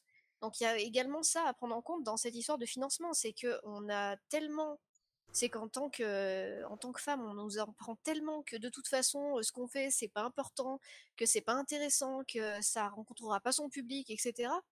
Qu'on finit par se démotiver soi-même et par se dire mais je suis pas légitime à demander j'ai n'importe quoi à demander 10 000 balles pour mon court métrage et eh ben je vais demander 2000 euros juste pour m'acheter une caméra et pour m'acheter les tickets de bus et basta donc je pense qu'on peut pas parler de financement de financement un petit peu indépendant entre guillemets si derrière on parle pas du fait que que les, les hommes, euh, aussi, euh, aussi bons ou médiocres soient-ils, se sont toujours beaucoup plus légitimes dans leur demande d'argent et dans leur demande de fonds que les femmes. Mais alors, du coup, euh, moi j'ai une... J'ai juste une proposition par rapport à ça, c'est-à-dire que moi, à partir du moment où, enfin, en gros, pour vous, vous faire euh, mon, mon, idée, c'est euh, le ministère de la Culture qui aurait un budget pour ça et qui euh, dirait, bah, telle date à tel endroit, enfin, on peut le faire sans se déplacer maintenant avec Internet, donc bon, à tel moment et tout, vous pouvez voter pour savoir quel, quel, quel projet auront des financements, mais si tu fais ça, tu peux le découper par déjà par catégorie de film pour t'assurer que toutes sortes de catégories de films pourront le faire, mais aussi euh, bah, tu peux décréter qu'il euh, il y a la moitié du budget qui va pour des femmes euh, et la moitié pour des hommes, et après les gens ils votent à l'intérieur de, ces catégories. Donc du coup, je pense que... Bah, et encore, je suis même pas sûr que ça réglerait le problème dans la mesure où, dans la mesure où le... Où, je te dis, on est beaucoup, en, en, tant que femme, on est quand même beaucoup moins encouragé à beaucoup moins encouragé à, demander en fait. On est beaucoup plus encouragé à donner plutôt qu'à demander. Et en plus de ça, c'est déjà tellement dur pour une femme de, percer dans le milieu cinématographique que j'imagine mal, en plus de ça, des femmes se dire putain, en plus, on va se, voler de l'argent les unes les autres pour réaliser nos projets, quoi. Puis tu as aussi, c'est là que tu as le. Enfin, t'en parlais brièvement, mais je vais développer là-dessus, sur le syndrome de l'impostrice. Enfin, syndrome de l'imposteur, mais ça touche plus particulièrement les femmes, c'est ce qu'on appelle le syndrome de l'impostrice.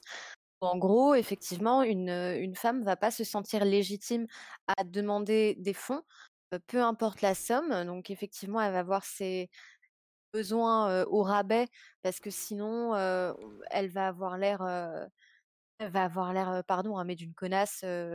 Alors juste de vouloir se mettre bien avec son argent, etc. Alors qu'en fait, ça, ça parvient même pas à couvrir tes besoins pour un tournage. Euh, c'est un peu le bouquin de la Startup Nation et ça a aucun rapport avec le cinéma. Mais c'était Sheryl Sandberg, la CEO de Facebook, qui avait écrit dans son, enfin qui avait parlé dans son livre Lean que je sais plus si c'est en avant en français ou un truc comme ça, où en gros il parlait d'une étude dans le milieu de l'entreprise où elle avait elle avait fait une présentation de non c'était pas elle enfin bref c'était qu'elle fait une présentation d'un leader d'un manager à un groupe A et la même présentation à un groupe B. Qu'en fait dans le groupe A la personne était avait un prénom masculin et dans le groupe B la personne avait un prénom féminin et, en fait, ce qui est ressorti, c'est que dans le groupe A, tout le monde a dit ouais, super bonne impression, on sent que c'est un leader qui sait ce qu'il veut, etc. Et dans le groupe B, l'impression, ça a été non, mais vraiment, je la sens pas, elle a l'air autoritaire, puis franchement, je serais un peu sensible, limite hystérique, etc. Donc, c'est aussi une preuve supplémentaire la, difficulté qu'ont les femmes à se sentir légitimes à demander des choses parce que soit elles rencontreront pas leurs objectifs, soit elles auront peur de se lancer. et c'est des angoisses qui sont, personnelles et qui sont, sont plus développées dans, dans, des tas d'écrits sociaux que j'ai lus récemment. Et c'est pas encore un, pas encore rendu au statut de de troubles psychiatriques, mais disons que c'est ça frôle avec ça, en fait. Et, et ce mmh. serait vraiment une femmes qui seraient atteintes de ça, Mais ce syndrome. alors, enfin, alors je, je vois Prisme qui dit je suis à peu près convaincu que le sexisme dans le cinéma est forcément pire, euh, est forcément pire que si le public votait pour choisir le financement de ses productions. Bon, ça, je- j'en suis pas sûr. hein. Je pense que si le public votait librement sur de- attribuer à des hommes ou des femmes, il voterait plus pour attribuer à des hommes.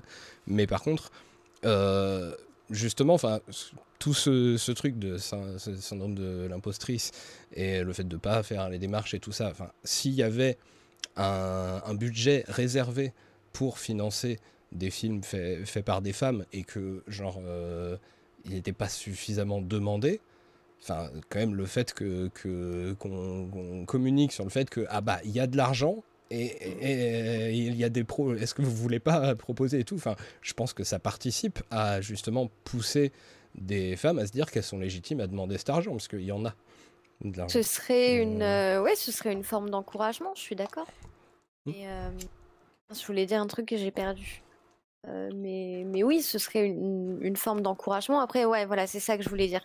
Après, euh, si par exemple, euh, dans un monde parfait, cette aide était proposée par le CNC qui décidait d'attribuer euh, 50% des budgets à des projets euh, par des hommes et 50% des projets euh, faits par des femmes, euh, on rentrerait dans la question des quotas. Et euh, en France, dans le cinéma, c'est un truc avec lequel on a euh, beaucoup de mal, fait, parce que tu as cette image des quotas comme euh, une- une- comment, du sexisme euh, positif, entre guillemets, euh, où en gros on avantagerait les femmes alors que euh, oui, mais elles ont moins de talent, donc euh, ceci, cela. Euh, et le CNC, en tout cas, j'avais participé à, hum, j'avais assisté plutôt à, à des assises euh, du collectif 50-50 pour 2020. C'était en septembre euh, 2018. Et, et justement, cette question des quotas, elle a été abordée. C'est vrai que bah, le milieu du cinéma français est très frileux à ça, parce que on a encore cette notion de, de méritocratie dans le cinéma aussi, en fait, et cette Mm. idée que les, les femmes mériteraient moins que les hommes. Et ça, c'est un truc que j'arrive pas à expliquer et qui m'agace profondément. Euh, c'est aussi euh, les quotas, ça fait aussi partie des raisons pour lesquelles on n'a aucune, mais je dis bien aucune statistique au CNC concernant les, cinéastes et techniciens racisés. Toutes, les, hum, toutes les statistiques qu'on a, c'est des statistiques par genre homme-femme. Que ça compte même pas les, les personnes non binaires non plus d'ailleurs. Ou alors les, les projets mixtes, donc réalisés par un homme et une femme. Et après, c'est vrai qu'on a aussi des tas de problèmes concernant la gestion des, des autres minorités, justement, et la comptabilisation de ces minorités, la visibilité. Lucie, tu l'as vu, toi aussi. Il y a eu une interview d'Adèle ANL pour les Inrocks qui est sortie euh, il y a un an ou un an et demi. Je crois que c'était justement pour la promotion de Portrait de la jeune fille en feu. Où elle disait, donc je cite, dépolitiser le réel, c'est le repolitiser au profit de l'oppresseur. Donc fermez les guillemets. Et, je trouve que ça répond assez bien à, ce qu'on est en train de se dire. Est-ce qu'il ne faudrait pas instaurer, je sais pas, des sortes de, quotas dans l'attribution des, dans l'attribution des fonds? Le truc, c'est que les enjeux et les rapports de force bah, économiques, sociaux et culturels, bah, ça disparaît pas comme par magie parce qu'on cesse d'en parler ou qu'on fait mine de les ignorer. C'est pas parce qu'automatiquement, c'est pas parce qu'on on se dit on va allouer un certain budget pour des pour des films qui vont être réalisés par des femmes que d'un seul coup on va être, on va avoir énormément de femmes réalisatrices en plus ou beaucoup plus de, de, réalisatrices qui vont se révéler ou beaucoup plus de films réalisés par des femmes qui vont sortir. Pour moi, la seule chose, je suis un petit peu plus négative que toi, Lucie, par rapport à ça, mais pour moi, la seule chose qui en sortirait, c'est qu'en fait, on encouragerait, on encouragerait l'idée selon laquelle, maintenant qu'on donne de l'argent, et ben ça y est, tous les problèmes sont résolus et, euh, et c'est bon. Maintenant que les femmes, on leur a donné du pognon, euh, bah, elles vont pouvoir montrer qu'elles sont capables de réaliser des bons films, enfin. Ouais, non, je suis d'accord avec toi, mais d'ailleurs sur aussi la question de... Et alors, on va partir dans les thématiques de genre. Hein. Je sais pas si c'était le déroulé, mais du coup, on Bah, y est là. oui, complètement. De toute façon, il y avait- on devait parler des, per- Euh, des, des oppressions. Et des... ouais. J'ai étudié beaucoup de, comme j'ai dit, de, de statistiques du CNC, de rapports, etc. En fait, ce qui, est flagrant et ce qui est vraiment écrit en tout petit, que on nous vend, et ça je l'expliquais dans, dans ma dernière vidéo et je suis en train de plus élaborer dessus pour la, la suivante. on nous vend en France 23 à 25% de réalisatrices. Qu'en fait, ces chiffres sont faux au sens où c'est un cumul qui est réalisé plusieurs années. Ça veut dire que de telle année à telle année, il y a eu au total 23-25% de réalisatrices.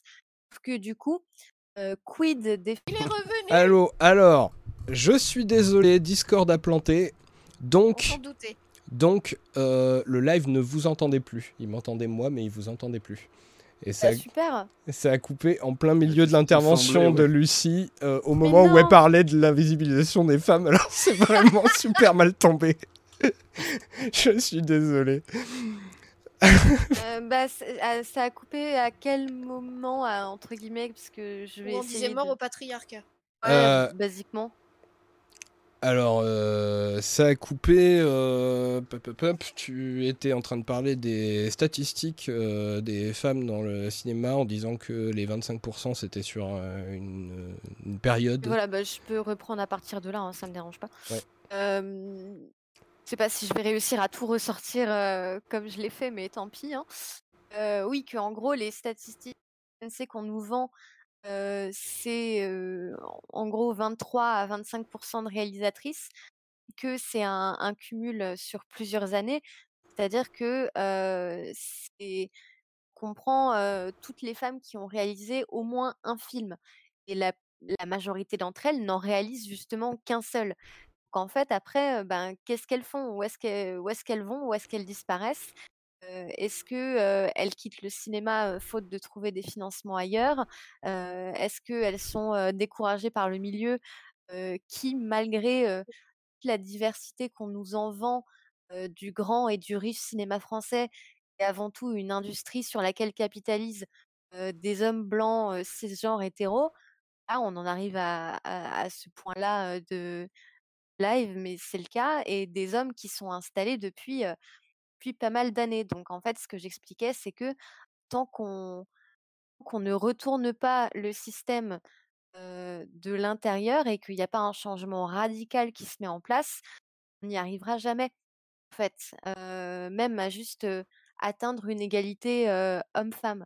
Et du coup, je parlais de l'essayiste Iris Bray, que j'adore et qui a été une grande source d'inspiration moi depuis plusieurs années qui en discutait justement avec Céline Sciamma pendant son podcast Chicane en 2018 pour la promotion de Portrait de la jeune fille en feu, où Iris avait fait le calcul et en gros il faudrait 40, une quarantaine d'années pour atteindre l'égalité homme-femme dans le cinéma.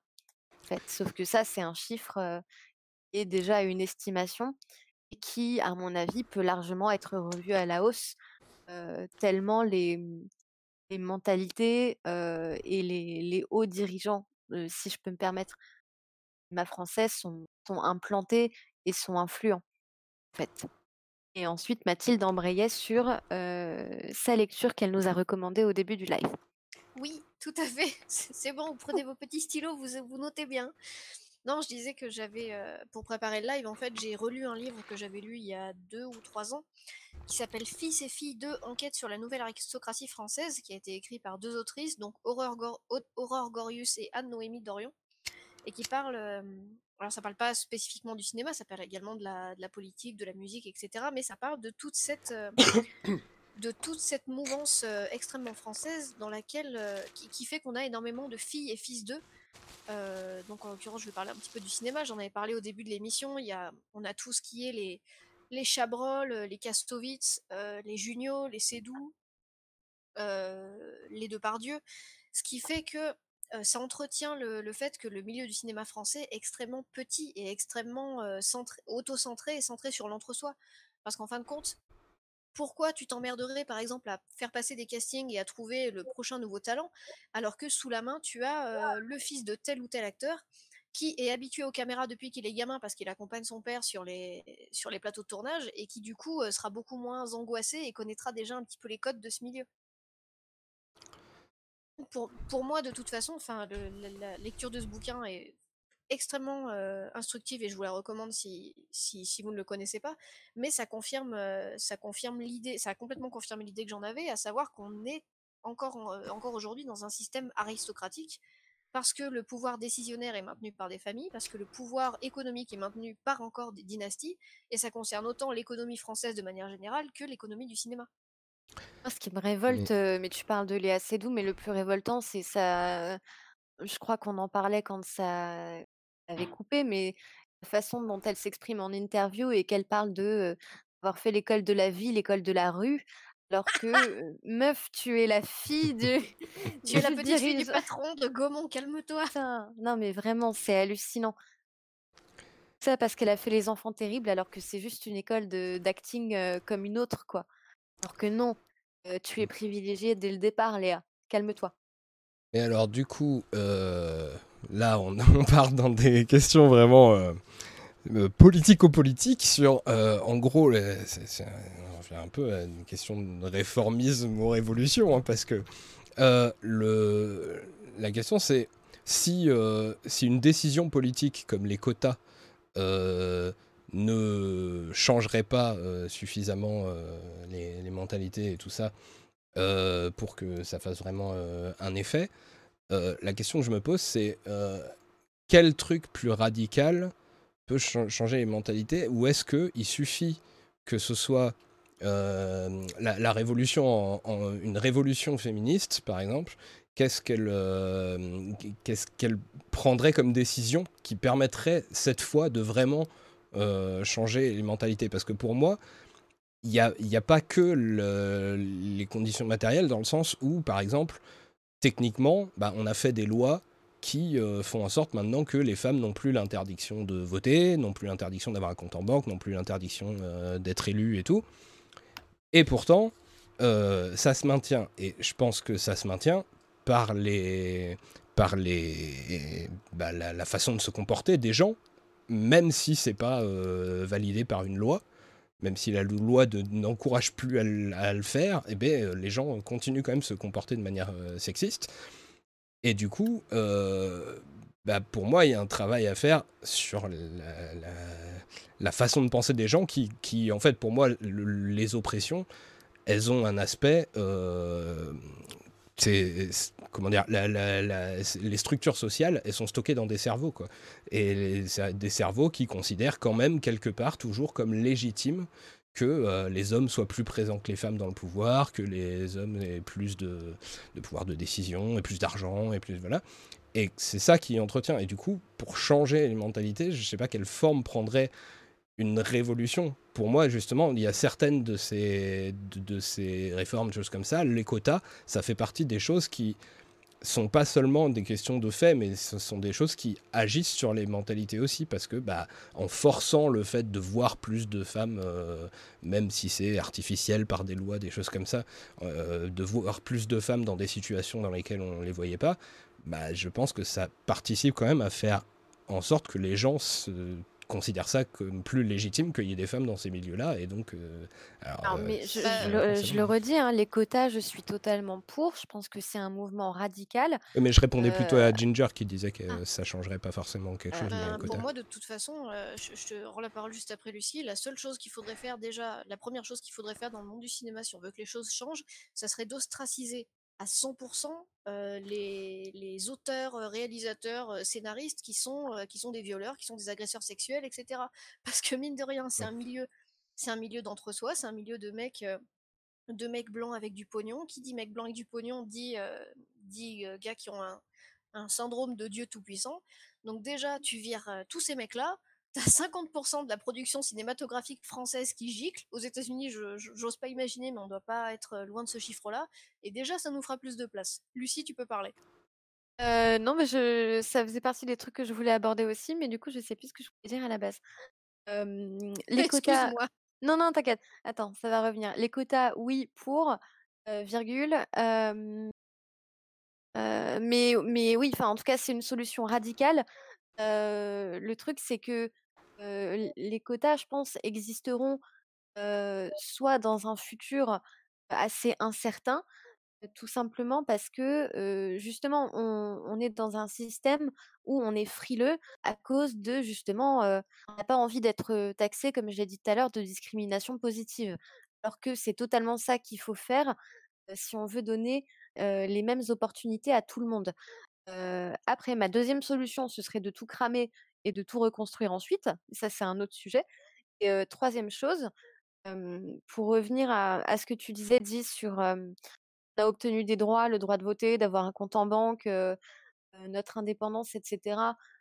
ça, ouais, OK, c'est pour les droits des femmes en général, mais on dit aussi que, il suffirait d'une, crise, économique, sociale, politique, culturelle ou sanitaire pour que tout s'effondre et que tout soit remis en question et c'est surtout le cas en ce moment dans un contexte, de de pandémie, mondiale certes un déconfinement qu'on espère pour demain, bien entendu, mais c'est l'industrie du cinéma qui a été une des plus impactées par cette crise, en fait.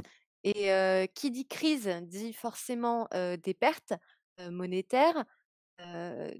Et, et, sur qui on va compter pour relancer la production et l'industrie cinématographique une fois que tout pourra reprendre, mon avis, ce sera pas sur les femmes. Ben justement, tu es en train de parler de. J'étais en train de rechercher un article. Tu es en train de parler de. Je crois que ouais, c'est la, la, citation de Margaret Atwood que la première population sur laquelle ça retombe toujours, c'est sur les meufs de toute façon. Euh, je me demande si, c'est pas le président ou le premier ministre en Hongrie euh, qui s'est fait tacler récemment parce qu'en fait euh, il s'est servi notamment de la crise du coronavirus pour en mettre plein les dents de la communauté LGBT principalement des, des personnes transgenres et, qui lui-même est réputé pour être un, sacré misogyne. Du coup c'est pour ça que personnellement je suis absolument pas convaincue par par par les, les, par tout ce qui concerne les, les, quotas et les mesures qui sont peut-être un peu que je trouve à mon sens un peu douces. Pour moi la première chose à faire c'est de virer c'est de virer les violeurs, euh, ça virera déjà 50% des mecs des productions et mais, il y verra déjà un peu plus clair. Mais justement là-dessus, c'est aussi euh, la, question se pose de est-ce que quand on fait le mot d'ordre de virer les violeurs, c'est la, bonne façon de faire, c'est juste de, euh, je sais pas, de convaincre les gens de boycotter? Ou de bah, d'exiger des lois là-dessus, en fait. Euh, alors, euh, bon, là, on, arrive au point, euh, faut-il séparer l'homme de l'artiste? Oui, avec une hache. Ah oui, non, mais je, je, pense que personne ici comptait, dire qu'il fallait séparer les deux, mais c'était juste.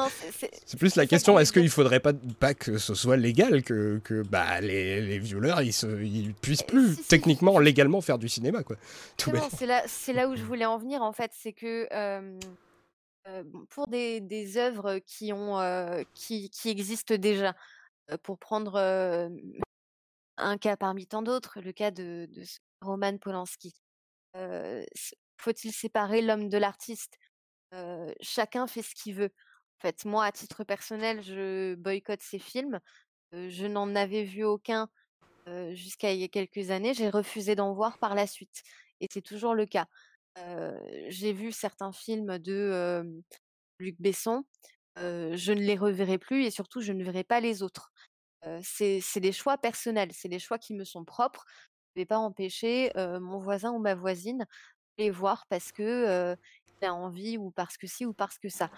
Effectivement, je pense que la solution la plus efficace serait de tout simplement les, les, éjecter de l'industrie pour faute grave fait, parce que si on parle d'industrie, on parle aussi de contrat de travail, même si c'est pas le même système que dans une entreprise.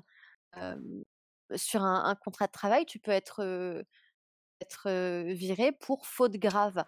et un viol ou une agression, quelle qu'elle soit, c'est une faute grave.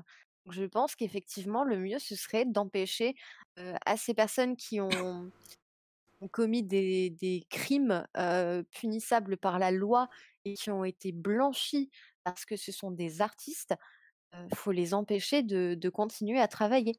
Ou même qui ont été condamnés par la justice, mais qui, condamnés, ne, mais qui ne purgent pas leur peine parce que, parce que je sais ça. mais tu sais que c'est que très récemment que Interpol a retiré son avis de recherche sur Polanski, hein.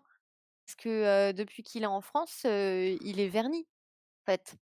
C'est pour ça qu'il continue de faire des films et qu'il en a l'opportunité et le budget de J'accuse, je l'avais trouvé sur un site, mais il était totalement exorbitant.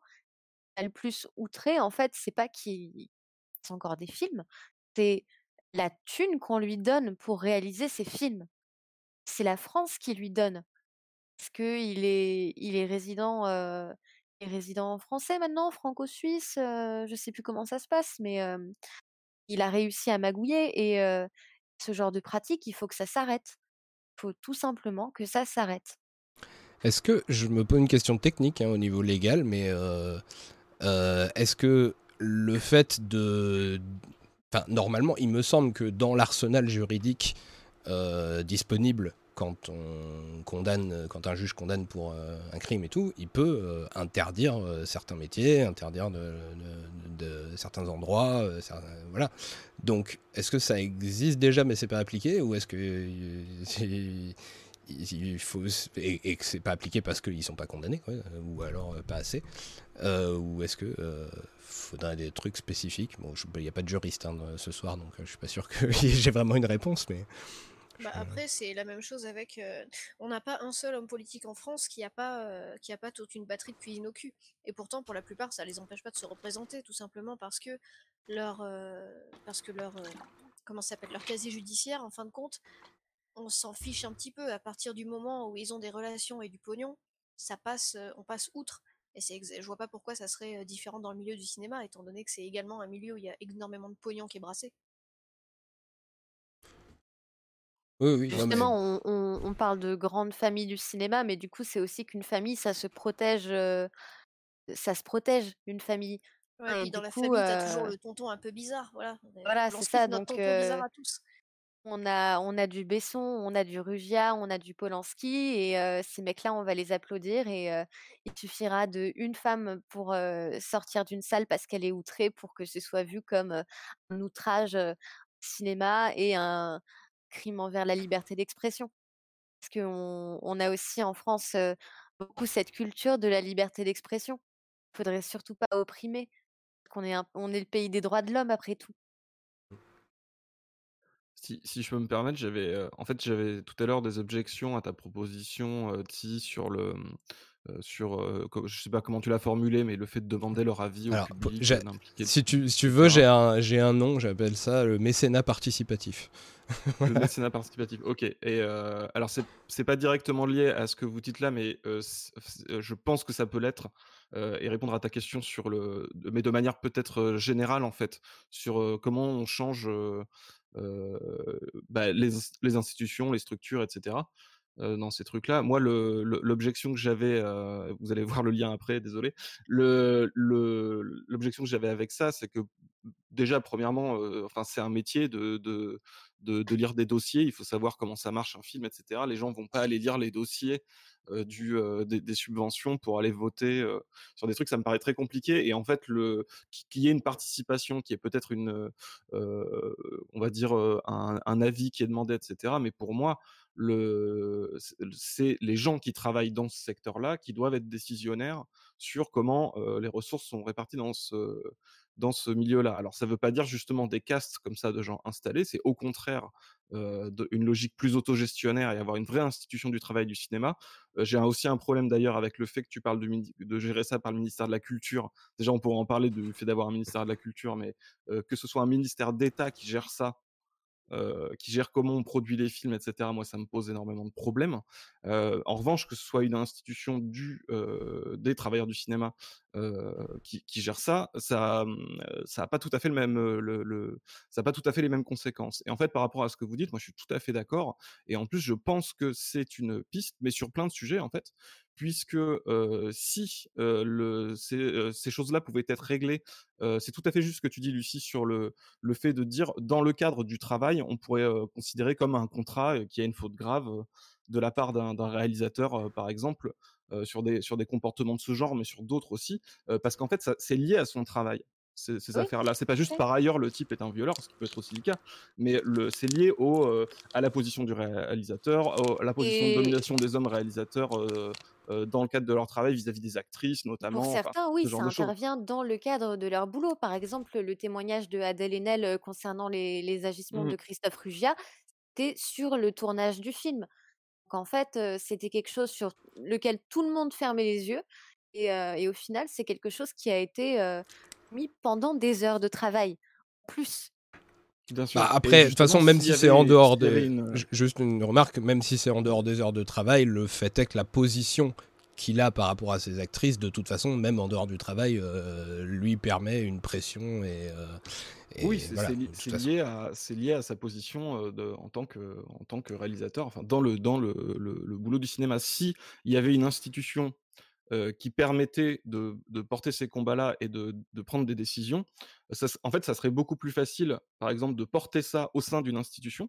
Notamment, ben, les travailleuses du cinéma pourraient porter ça dans une institution qui leur permettrait justement d'a- d'avoir une voix là-dedans et de pouvoir prendre des décisions coercitives ou, ou de mettre en place des changements.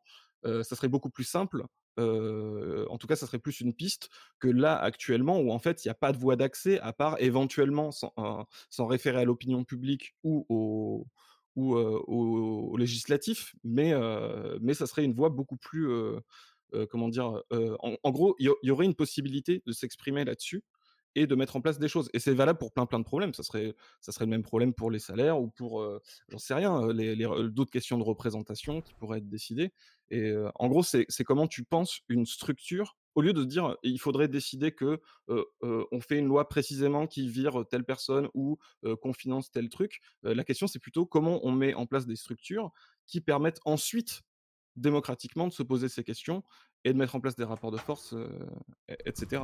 Et pour moi, ça, tu peux pas le faire en, ju- en- en juste en demandant aux gens, euh, au public, euh, ce qu'ils pensent de quel film faut, faut- faudrait financer. Faudrait qu'il y ait une vraie institution démocratique du milieu du cinéma. Voilà. Alors, si je peux préciser un truc, c'est que globalement, ma, fa- ma façon de penser que j'explique des fois sur ma chaîne, c'est je suis révolutionnaire quand il y a une révolution et réformiste en attendant. J'essaie de jouer sur les deux tableaux. Donc, je fais des propositions clairement réformistes. hein. Là, c'était totalement réformiste le, truc de- là-dessus. Ce qui m'empêche pas d'avoir des horizons beaucoup plus radicaux à côté. Donc, je, veux dire, je pense que euh, si, si je parle de mécénat participatif, c'est parce que c'est un truc qui me semble atteignable pas si compliqué, d'autant plus maintenant que est rentré dans les mœurs le fait que euh, le public participe au financement des, euh, des, des arts, même si actuellement ils le font avec leur propre argent. Euh, pour ce qui est de la notion de ministère de la culture, c'est juste en fait qu'il y ait un budget alloué à la culture par n'importe quelle structure, hein. même, en autogestion, on pourrait décider que qu'on consacre tant d'énergie, euh, si c'est pas de l'argent, parce que je- au final, moi je suis carrément. euh, Enfin, dans, mon monde idéal, il y a même plus d'argent, hein, donc euh, voilà. Mais euh, qu'on qu'on consacre de, l'énergie, du temps et tout ça à, la culture et tout ça, faut, faut, on peut le penser à différentes échelles. Moi, c'était vraiment effectivement à toute chose égale par ailleurs. je pense que ça, ça apporterait un, cer- un certain nombre de choses. Après, euh, Mon, objection est pas que c'est trop réformiste, c'est que je pense que ça, va, c'est pas des réformes qui iraient dans le bon sens. Ce que je dis réformiste en fait, de dire d'ouvrir, de, de, de réformer les institutions du, du travail, c'est ou alors c'est révolutionnaire sur le temps long si tu veux, mais là, euh, là, euh, si- désolé si je me suis mal fait comprendre, je te reproche pas de. Enfin, mon objection n'est pas que c'est trop réformiste, euh, mais que ça, ça ne, ça n'est, ça pose des ces réformes-là poseraient des problèmes, alors que euh, aller chercher plutôt du côté de la de, de, réformer les institutions euh, du travail, euh, notamment dans un sens démocratique, me paraissent apporter plus de solutions, d'autant que ça a un, effet vertueux dans le sens où tu changes la structure et ensuite ça, ça, va, ça va apporter justement cas par cas des réformes, comment on finance ça, comment on combat ce genre de comportement, comment sur plein plein de sujets en fait. Tu vois Alors, ce que si je veux peux- dire? Si je peux me permettre, je suis absolument pas d'accord avec ce que tu dis. Oui, oui, vas-y, dis-moi. Parce que pour moi, ça ne changerait absolument rien dans la mesure où même si tu changes absolument, un, même si tu changes un système de A à Z, euh, le plus important, c'est pas tellement de savoir ce que tu changes dans le système, mais qui est derrière pour le changer et qui va s'occuper de la transition et qui va gérer le système une fois que le système aura, aura changé. C'est pour ça, lorsque je dis euh, virer euh, tous les violeurs et les agresseurs des, des milieux du cinéma, ça va virer 50% des mecs. C'est pas juste histoire de dire trop bien, on va virer des mecs et ça va être génial. C'est simplement de se dire déjà de virer ces mecs, ça virer du pouvoir décisionnaire des personnes qui, dont les choix ont été influencés pour protéger leur propre cul, qui ont été influencés par le fait de privilégier leurs copains qui sont pas forcément talentueux plutôt que plutôt que des gens qui avaient peut-être un peu plus un peu plus de talent, on va dire. Personnellement, j'ai beaucoup de mal avec avec l'idée que avec l'idée de réforme, et je suis beaucoup plus beaucoup plus à l'aise avec l'idée de de foutre le feu en fait pour le dire pour le dire assez clairement. pareil. Une, question qu'on a, une, je te remercie, une question qu'on n'a pas forcément abordée et qui me paraît éminemment politique, c'est celle de la non mixité. C'est lorsqu'on parle de non mixité. de non-mixité, c'est toujours plus simple, je pense, de, de, pour une femme de créer quand elle est entourée de femmes. Personnellement, j'ai constaté ça dans énormément d'aspects de ma vie et, également dans énormément d'aspects de ma vie professionnelle, on va dire. Je suis pas la seule à le dire, je suis pas la seule à le penser. Il suffit de voir notamment les films qui ont été faits ces dernières années par des, femmes centrés sur des personnages féminins. C'est quand même bien plus intéressant que ce qui a été fait par des réalisateurs masculins. Mais le problème, c'est que, étant donné que c'est une posture politique, elle est critiquée et politiquement et humainement par des gens qui se rattachent pas forcément à, la catégorie euh, à la catégorie sociale des femmes. D'un autre côté, lorsqu'on va avoir des hommes réalisateurs et producteurs qui vont produire des longs métrages avec des personnages à 95% masculins et dans les normes masculines, ça va pas être considéré comme de l'entre-soi, ça va pas être considéré comme va pas être considéré comme de la non-mixité, ça va être considéré comme un film pour tout public. Le problème vient pour moi également du fait qu'on considère que des contenus qui sont produits et réalisés par des hommes sont destinés à un public large, tandis que des contenus qui sont produits et réalisés par des femmes sont destinés à un public restreint, sont destinés à des femmes.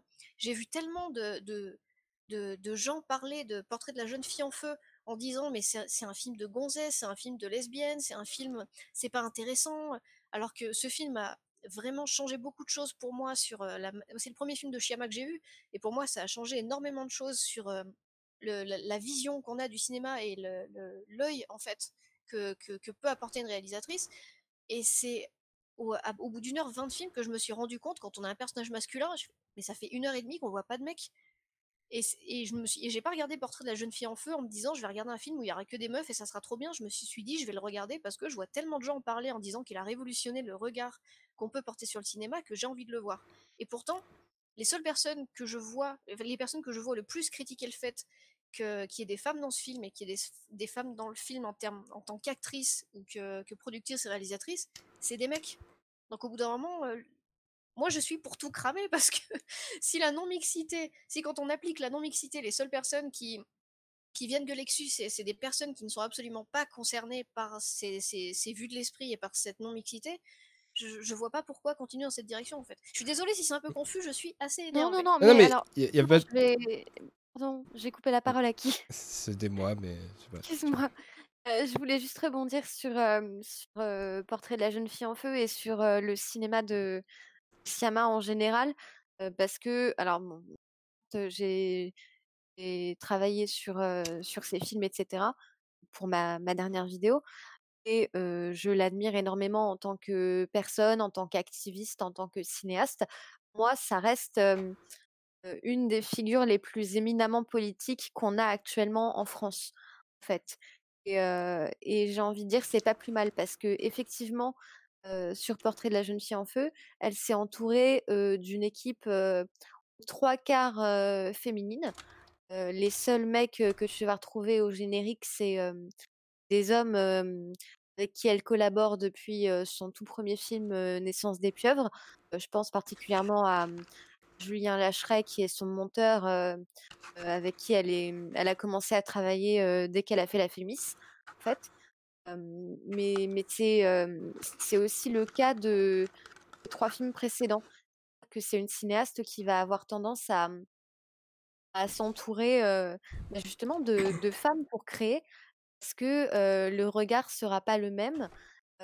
mais alors, à l'inverse, elle n'hésite pas aussi à collaborer avec des hommes pour avoir une espèce d'égalité, parce que l'égalité, c'est le centre de son travail, c'est le centre du message de portrait de la jeune fille en feu. Et je l'ai vu passer dans, dans, le chat, et c'est totalement vrai. C'est un film qui parle de création, cinéma d'art avant de, de parler du reste. En fait, de la jeune fille en feu, ça parle de la, la condition de femme artiste, de à quel point c'est difficile de, de s'imposer dans ce métier également. Je vais rebondir sur quelques trucs. bon, pour ce qui est de, de tout cramer, globalement, Oui. d'une manière générale, je pense que c'est comment dire une, une méthode, voilà, une méthode de changement de, de, tout cramer. J'ai rien contre du tout, mais du coup, ça répond pas forcément à la question de quoi reconstruire derrière, suivant et, et, comment. Comment on fait pour que une fois qu'on a tout cramé, il puisse y avoir, si tu veux qu'il y ait toujours du cinéma, qu'il puisse y avoir un cinéma dans lequel il y aurait plus ces problèmes. Tu vois. Du coup, je pense que ça, ça empêche pas de se poser des questions sur comment on, comment on organise des trucs pour Cramer, que ça se passe euh, différemment. En fait. Cramer, Euh, pour moi, ce serait pas commencer euh, par cramer du sol au plafond, ce serait plutôt l'inverse. Fait, parce que vu que le cinéma, c'est une hiérarchie, que ça fonctionne euh, en fonctionnement euh, pyramidal, en fait, le cinéma. T'as tout en haut, les hauts dirigeants, ensuite, tu as les, les, les organismes type CNC, etc. Ensuite, tu as les artistes, ensuite, tu as. Voilà, c'est une pyramide. Pour moi, il faudrait commencer par cramer le haut de la pyramide, c'est-à-dire les hauts dirigeants. Euh, déjà qui sont, qui sont, tous assez, vieux, donc c'est pas compliqué. Tu les vires, tu les remplaces, tu mets des têtes plus jeunes, plus, plus diversifiées et plus ouvertes d'esprit. Et déjà, là, tu as un bon nombre de changements qui peuvent avoir lieu. Parce que, alors certes, en ce moment, le CNC est présidé par une femme, et pour moi, ça suffit pas. En parce que tant que tu n'auras pas, mettons, femmes ou des personnes racisées à la tête, justement, des, dynasties Gaumont, euh, de, toutes ces, boîtes-là qui font tourner le cinéma, euh, que ce soit même Canal+, TF1, etc. En fait, tout cramer, ça voudrait dire euh, révolutionner non seulement le cinéma, mais aussi la télévision. Les deux sont intrinsèquement liés de toute façon. Donc, euh, donc pour moi, c'est par là que, que si on veut cramer, on, on doit commencer à, à allumer l'allumette. Alors, juste une petite chose, je vois qu'il va être 23h, moi je Ouais. dois bouger à 23h. Je- je- Ok. J'imagine que vous allez continuer. euh, je- Ouais, y a, il y a des En tout cas, on n'a pas abordé tous les sujets. Après, si vous, Ouais. si tout le monde veut s'arrêter, on s'arrête. hein, Mais sinon, moi, je suis Moi, je m'excuse, hein. je dois y aller. Mais... Moi, j'avais pris mon traitement avant le live et euh, je commence à fatiguer un peu, donc je vais pas euh, non plus durer très très longtemps, je pense. Non, mais dis-le que tu veux juste qu'on s'arrête sur tout cramer. Et, mais il faut, il faut tout cramer de toute façon.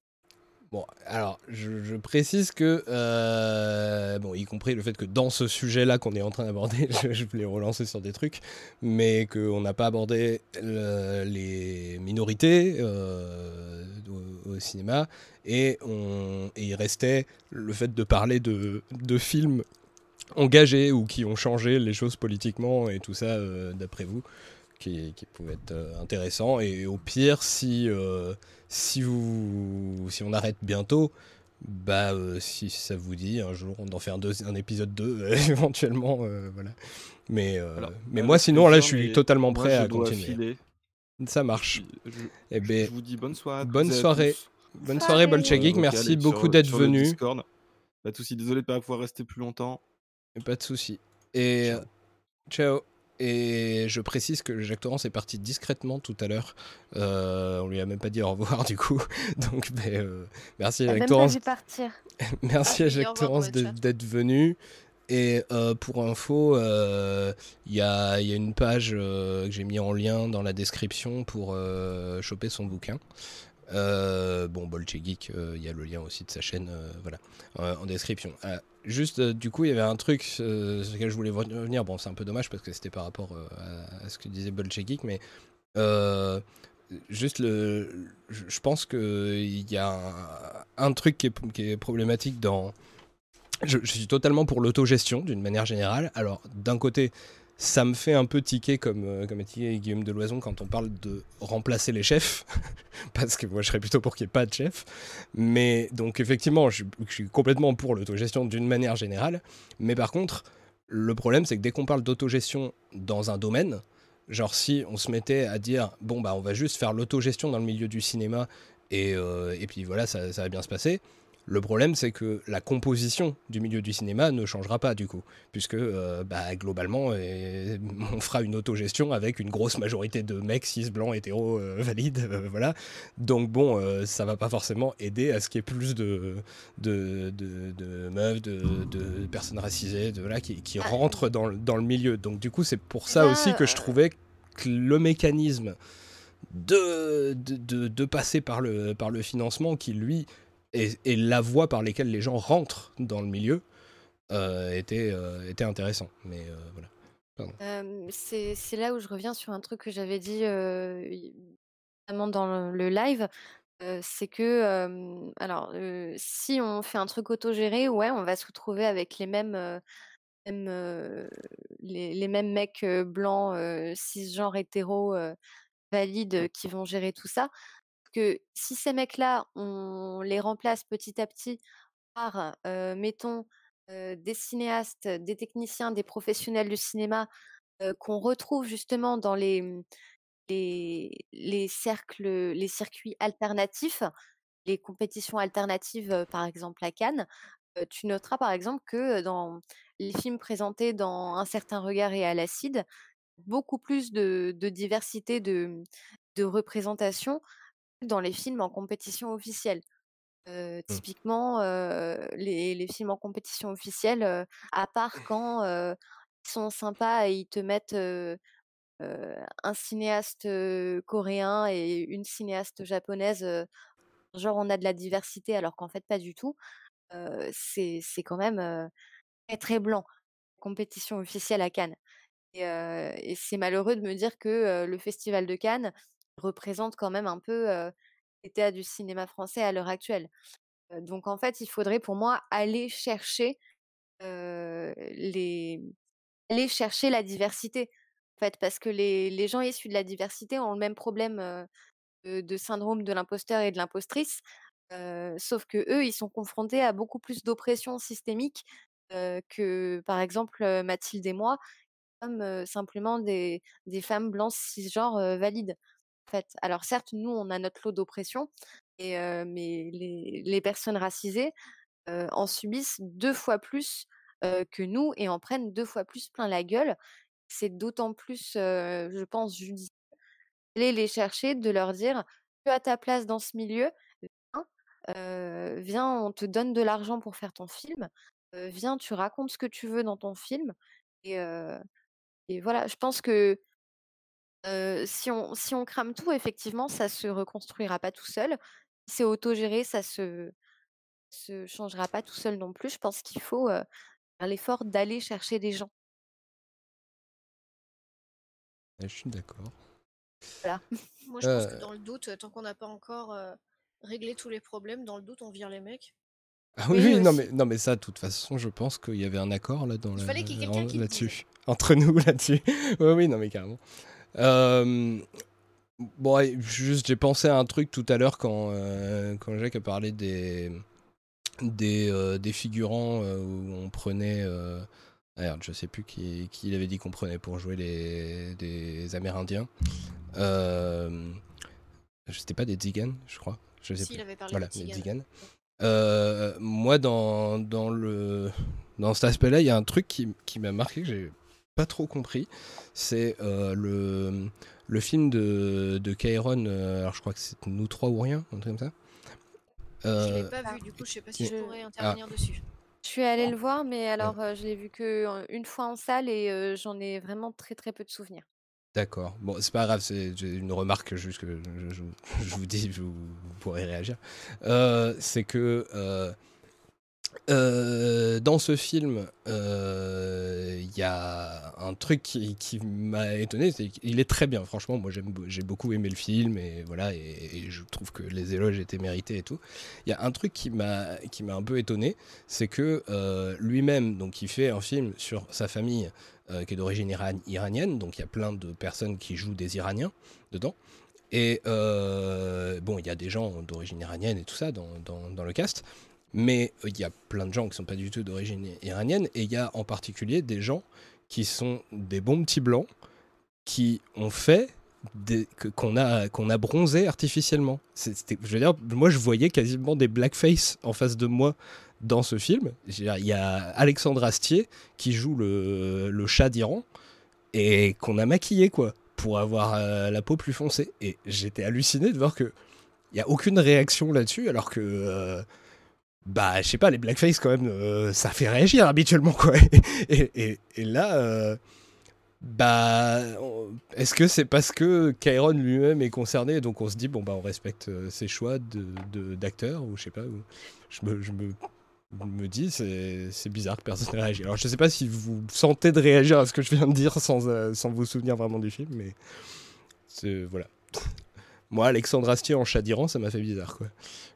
perso, j'ai pas vu le film, et toi, je suis blanche, je sais pas si je suis vraiment bien, bien euh, bien placé pour parler de ça, on va dire. Après, si vous voulez, on squeeze le, la discussion sur euh, les minorités parce qu'il n'y a pas de personnes concernées. Hein. On peut faire ça aussi. Hein.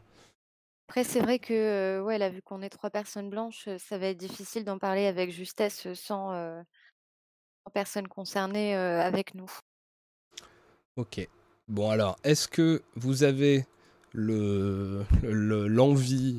le, motif de parler de quelques films euh, qui, pour vous, ont eu euh, une forte influence politique euh, dans le monde, qui est voilà, soit, soit volontairement, soit involontairement. Hein, je sais pas, Joker, je ne sais pas s'ils avaient, avaient vraiment une volonté si, si engagée que ça.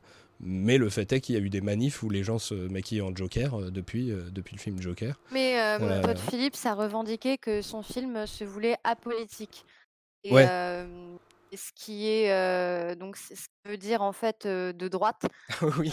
parce que dans, dans, des extraits d'interviews de, Siama qui ne sont jamais parus et auxquels j'ai eu accès, elle expliquait que les, pires cinéastes, c'était les cinéastes qui se disaient apolitiques, parce que justement tout est politique au cinéma, et, ça rebondit sur ce que, ce que disait Adèle Haenel en interview, c'est que en gros tu, prends le, parti de l'agresseur. En fait, pas prendre parti, c'est prendre un parti au final. Oui, oui. les films apolitiques sont souvent, sont souvent les, les pires moralement généralement. C'est vrai, mais du coup, on peut. Il y, a, y, a, moyen que le public se le réapproprie différemment, du coup, visiblement, puisqu'il ah, y a quand même des, voilà, des manifs. mais bien sûr, mais parce qu'une fois qu'un film est sorti, il appartient plus à son réalisateur, il appartient au public qui le voit. Et après, c'est un, couteau à double tranchant. Soit, ça en fait un objet culturel d'exception, soit bah, je, parle en tant que spectatrice qui n'a pas du tout aimé Joker pour plein de raisons, soit ça part en couille, en fait. Bah, de la même manière que de la même manière que je, m'étais tâtée en fait à une époque à faire un épisode d'adaptation où j'aurais parlé de 300 et et autant 3 je crois que 300 il est sorti en 2006 ou 2007 le long métrage. Et, et en fait je sais pas si vous avez vu les, les interviews qu'il y avait eu de qui avait eu de, Snyder autour de ça. Et en fait, vous savez, le, le, grand méchant, le grand commandeur, c'est un homme très grand, etc., avec des, des, piercings, etc. Et Snyder, quand on lui avait demandé pourquoi il avait représenté le méchant comme ça, il avait dit, mais parce que pour moi, il n'y a rien de plus effrayant qu'un grand homosexuel. Donc, et pourtant, et, 300, ça a été une imagerie et une histoire qui a beaucoup été repris justement par tout ce qui est les suprémacistes en mode, bah on est, on est des petits mecs musclés et on va défendre notre terre contre les méchants, contre les méchants envahisseurs homosexuels. Et, et pourtant, ils traînent quand même dans, une, ils, traînent quand même chez certains mecs, chez, certaines personnes, cette image de de film un petit peu, un petit peu héroïque, un petit peu, voilà où où c'est des belles valeurs qui sont véhiculées, alors que les valeurs véhiculées par ce film sont absolument horribles. Non, enfin, les, films politiques, pour moi, ça n'existe pas, parce que, ou alors ton film est, est politique, euh, ou alors il est de droite.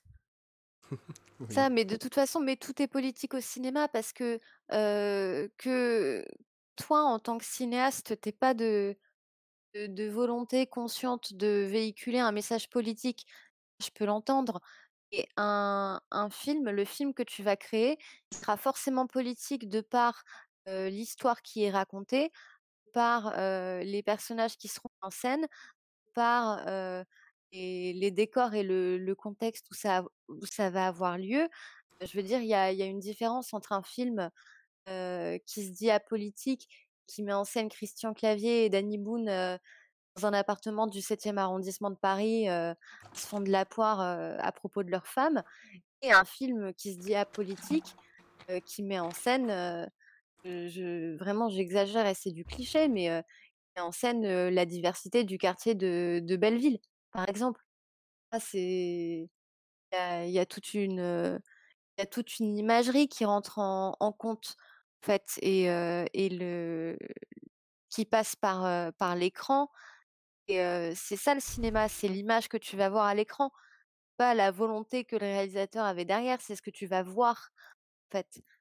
Toute image est politique, d'ailleurs, oui, c'est un truc, bon, moi aussi, enfin, on on le dit tout le temps dans dans mon Discord, tous les jours, on fait la blague, voilà, apolitique égale de droite. Heu, je dirais que c'est pas tout à fait exact dans le sens où, heu, je je dis pas qu'il peut y avoir des trucs apolitiques, hein, mais je dis qu'il peut y avoir des gens qui se revendiquent apolitiques et qui ont pourtant un point de vue de gauche parce que, en fait, simplement la dépolitisation est telle et l'image de la politique est telle qu'il y a plein de gens qui se rendent pas compte que des tas de trucs qu'ils disent et qu'ils pensent et qu'ils revendiquent sont politiques et du coup qui vont pas utiliser le terme politique, mais qui pourtant ont un engagement politique en fait euh, et, Oui, bah, heu potentiellement à gauche. euh, voilà, ça- ça Par exemple, mais oui, oui, mais c'est ça que je voulais dire aussi. Mmh. Par exemple, je suis désolée, je radote, à fond, mais et par exemple, Céline Sciamma, pour son tout premier long métrage, qui était Naissance des pieuvres, elle avait, heu, aucune intention d'en faire un pamphlet politique, quel qu'il soit ça a été le cas pour, ses autres films. En fait, c'est le tout premier film qu'elle a fait, c'était en sortant de la Fémis. Heu, elle avait juste envie de mettre en scène son scénario, heu heu, qu'elle avait écrit en sortant et finalement c'est devenu, un film, limite contemplatif, sur, 2 adolescentes, qui découvrent leur homosexualité et c'est politique ça, de rien, même si à l'époque elle en avait pas conscience, qu'elle qu'elle le le revendiquait pas. C'est que par la suite qu'elle s'est dit que, elle s'est rendue compte que tout était politique, que tu es pas obligé de faire quelque chose de politique au sens où tu vas forcer un message en mode: «Ç c'est bien, ça c'est pas bien», et faire un film super moralisateur. Le politique, c'est aussi juste de montrer des situations, sans sans porter de jugement dessus, de montrer des situations et voilà. Du coup, ça rejoint euh, les questions sur euh, les, les médias qui se disent apolitiques, euh, on va dire, parce qu'ils ils mettent le moins de commentaires possible. Sauf que bah, déjà, ils choisissent des sujets et ils choisissent ce qu'ils montrent. Et là aussi, bah, du du coup, c'est la même chose. Quoi. Dans, dans le cinéma, tu choisis ce que tu montres et donc bah, ce que Bah, tu montres sûr. en soi, euh, c'est Ah oui, des choix politiques. comme, que CNews qui, qui va Mm. désormais réserver un créneau pour parler de, de, de christianisme. Tu Ah oui, tiens, je savais pas. Mais il y a dans les médias, tu as aussi ce problème et dans le cinéma aussi, hein, c'est ce que tu montres et ce que tu ne montres pas. Ouais. Parce que euh, le cinéma, on a toute cette culture de l'image, mais il y a aussi toute la culture du hors-champ euh, qui rentre en jeu.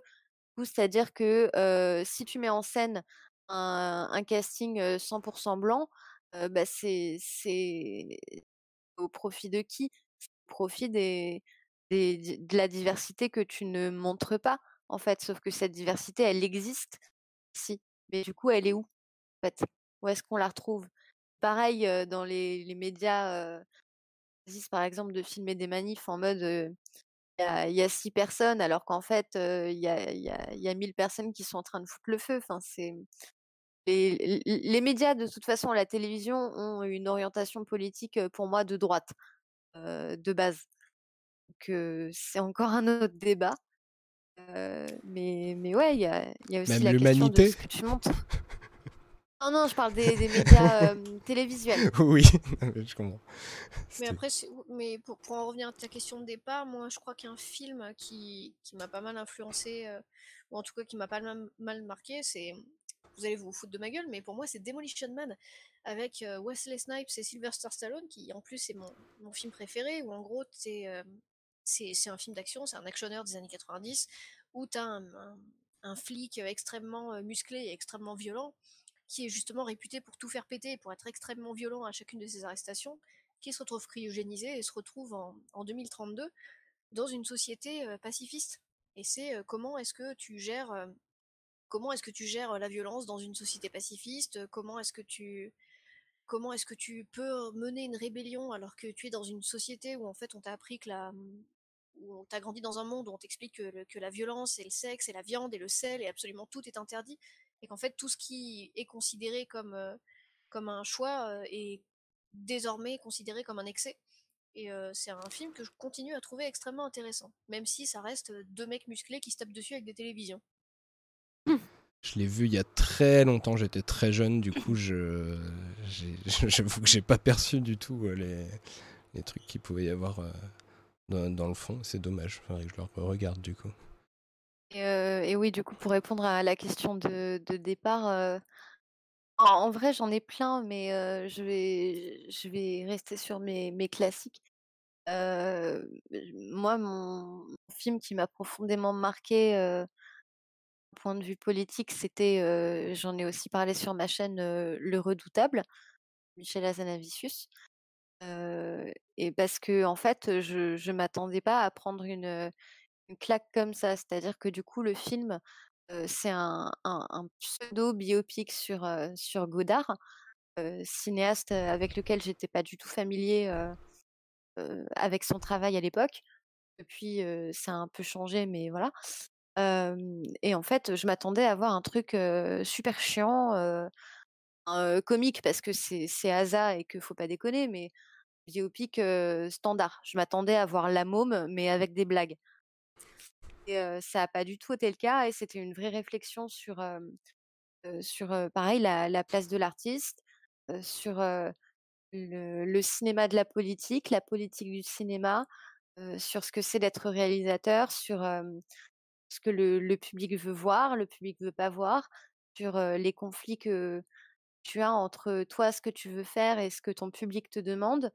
Ça montre aussi toute la, mmh, période maoïste de Godard, donc qui, développait des idées de plus en plus à gauche, etc.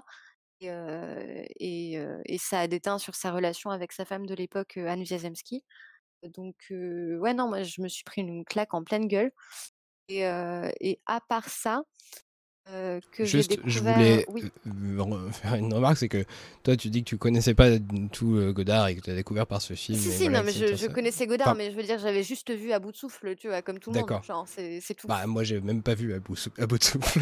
Vraiment, je connais absolument rien à Godard et j'en avais une image très lointaine.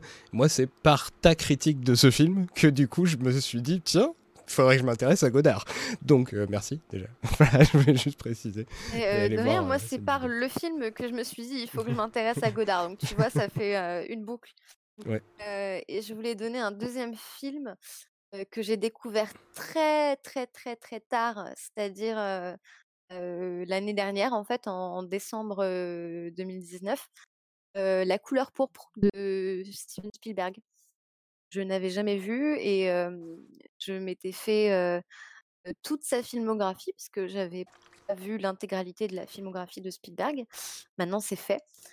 Et le film a été vachement critiqué à l'époque parce que justement, c'était un réalisateur blanc qui mettait en scène le quotidien de femmes noires dans, des familles d'esclavagistes en Amérique. Et, et le film, il m'a juste, il m'a juste bouleversée.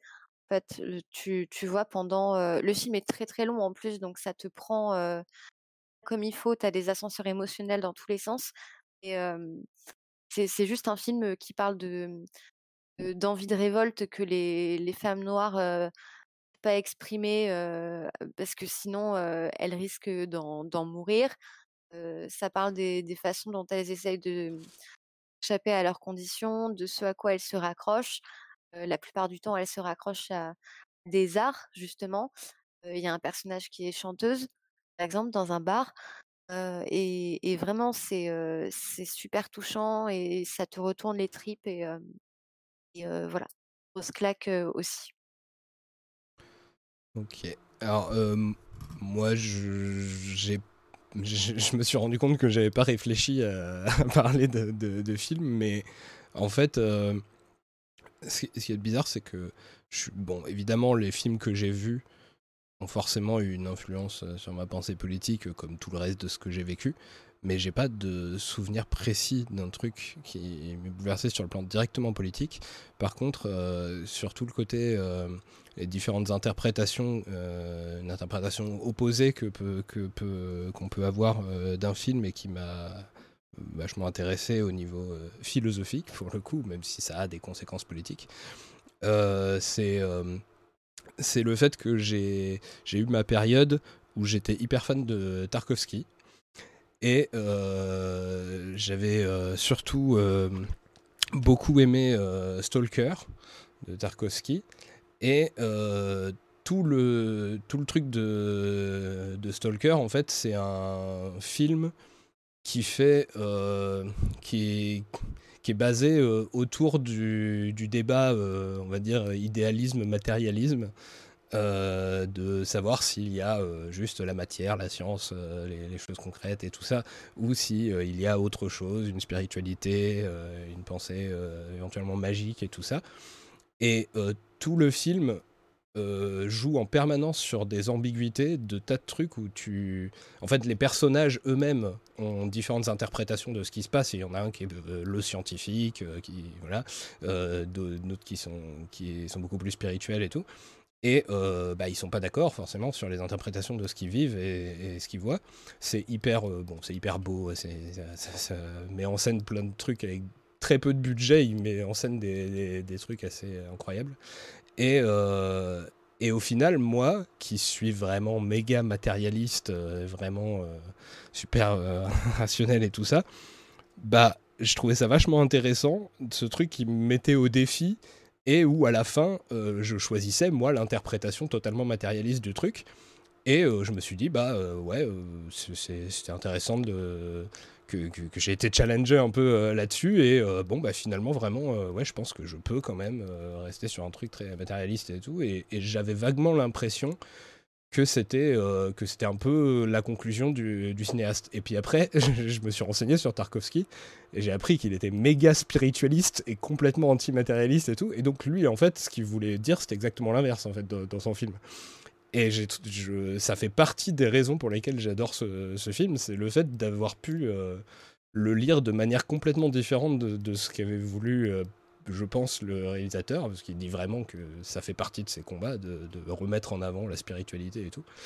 Et euh, voilà, ça m'a, ça m'a marqué là-dessus. Je vais juste ajouter un dernier film auquel je viens de penser, heu, mais je vais pas non plus, heu, m'attarder 3 heures dessus. Hem, c'était une de mes premières grosses claques, heu, «politiques» entre guillemets, si je peux appeler ça vraiment comme ça. C'était le film Soleil vert, que j'ai découvert, trop jeune, vraiment trop jeune. Fallait pas faire ça. Et avec le recul, en fait, je me suis juste dit que c'était, hem, heu, Soleil vert c'est un film qui se passe dans un futur, proche, en fait, où, on a épuisé toutes les ressources de la terre et je suis désolée, je suis obligée de spoiler, parce que sinon, le propos a pas de sens. Où en fait, pour nourrir toute, la population, on est maintenant des milliards et des milliards et des milliards, mais encore plus que maintenant, on est obligé de, mmh, de recycler, les personnes âgées, les personnes en fin de vie et les personnes qui décèdent, dans des barres protéinées, qui s'appellent justement le soleil vert et qui est la source principale de, d'énergie et de nourriture de toute la population mondiale. En fait, ça m'a juste, mais m'a foutu un coup de poing dans la dans la tronche. Je me dis, est-ce que, d'un point de vue, du capitalisme et du traitement de l'écologie, de toutes ces thématiques-là, est-ce que c'est si, heu, est-ce que c'est autant de la science-fiction qu'on peut en penser? Est-ce qu'on n'en arriverait pas forcément à un truc, heu, si apocalyptique sous peu? ça m'a vachement fait réfléchir là-dessus. Je pense qu'on va pas lancer le débat là-dessus parce que là on s'éloignerait du cinéma en lui-même, mais oui, du coup, bah vous avez plein de débats à lancer par, la suite. j'ai l'impression que bon, bah, Lucie, de toute façon, t'avais dit que t'allais pas tenir longtemps. J'ai l'impression que là, on a fait on a fait tous les grands thèmes que, que je voulais qu'on aborde. Donc, je pense qu'on peut dire qu'on arrive à la fin. Si tu veux euh, faire une partie 2, tu nous bipes. Hein. ça marche. Euh, bon, je suis un peu déçu de ne pas avoir eu euh, du coup la, séquence, les films qui ont changé les perceptions pour Bolchevik, pour, pour Jacques Torrance. Bon, tant pis. Et ben, du coup, on va euh, arrêter euh, le live bientôt. Euh, juste un dernier truc, c'est si vous avez des annonces à faire. je sais pas, bah, dans l'ordre Lucie, est-ce que tu veux annoncer des trucs alors bah annoncer oui et non. Enfin j'ai drop un, espèce de, de, tout petit teaser pour ma prochaine vidéo YouTube sur Twitter.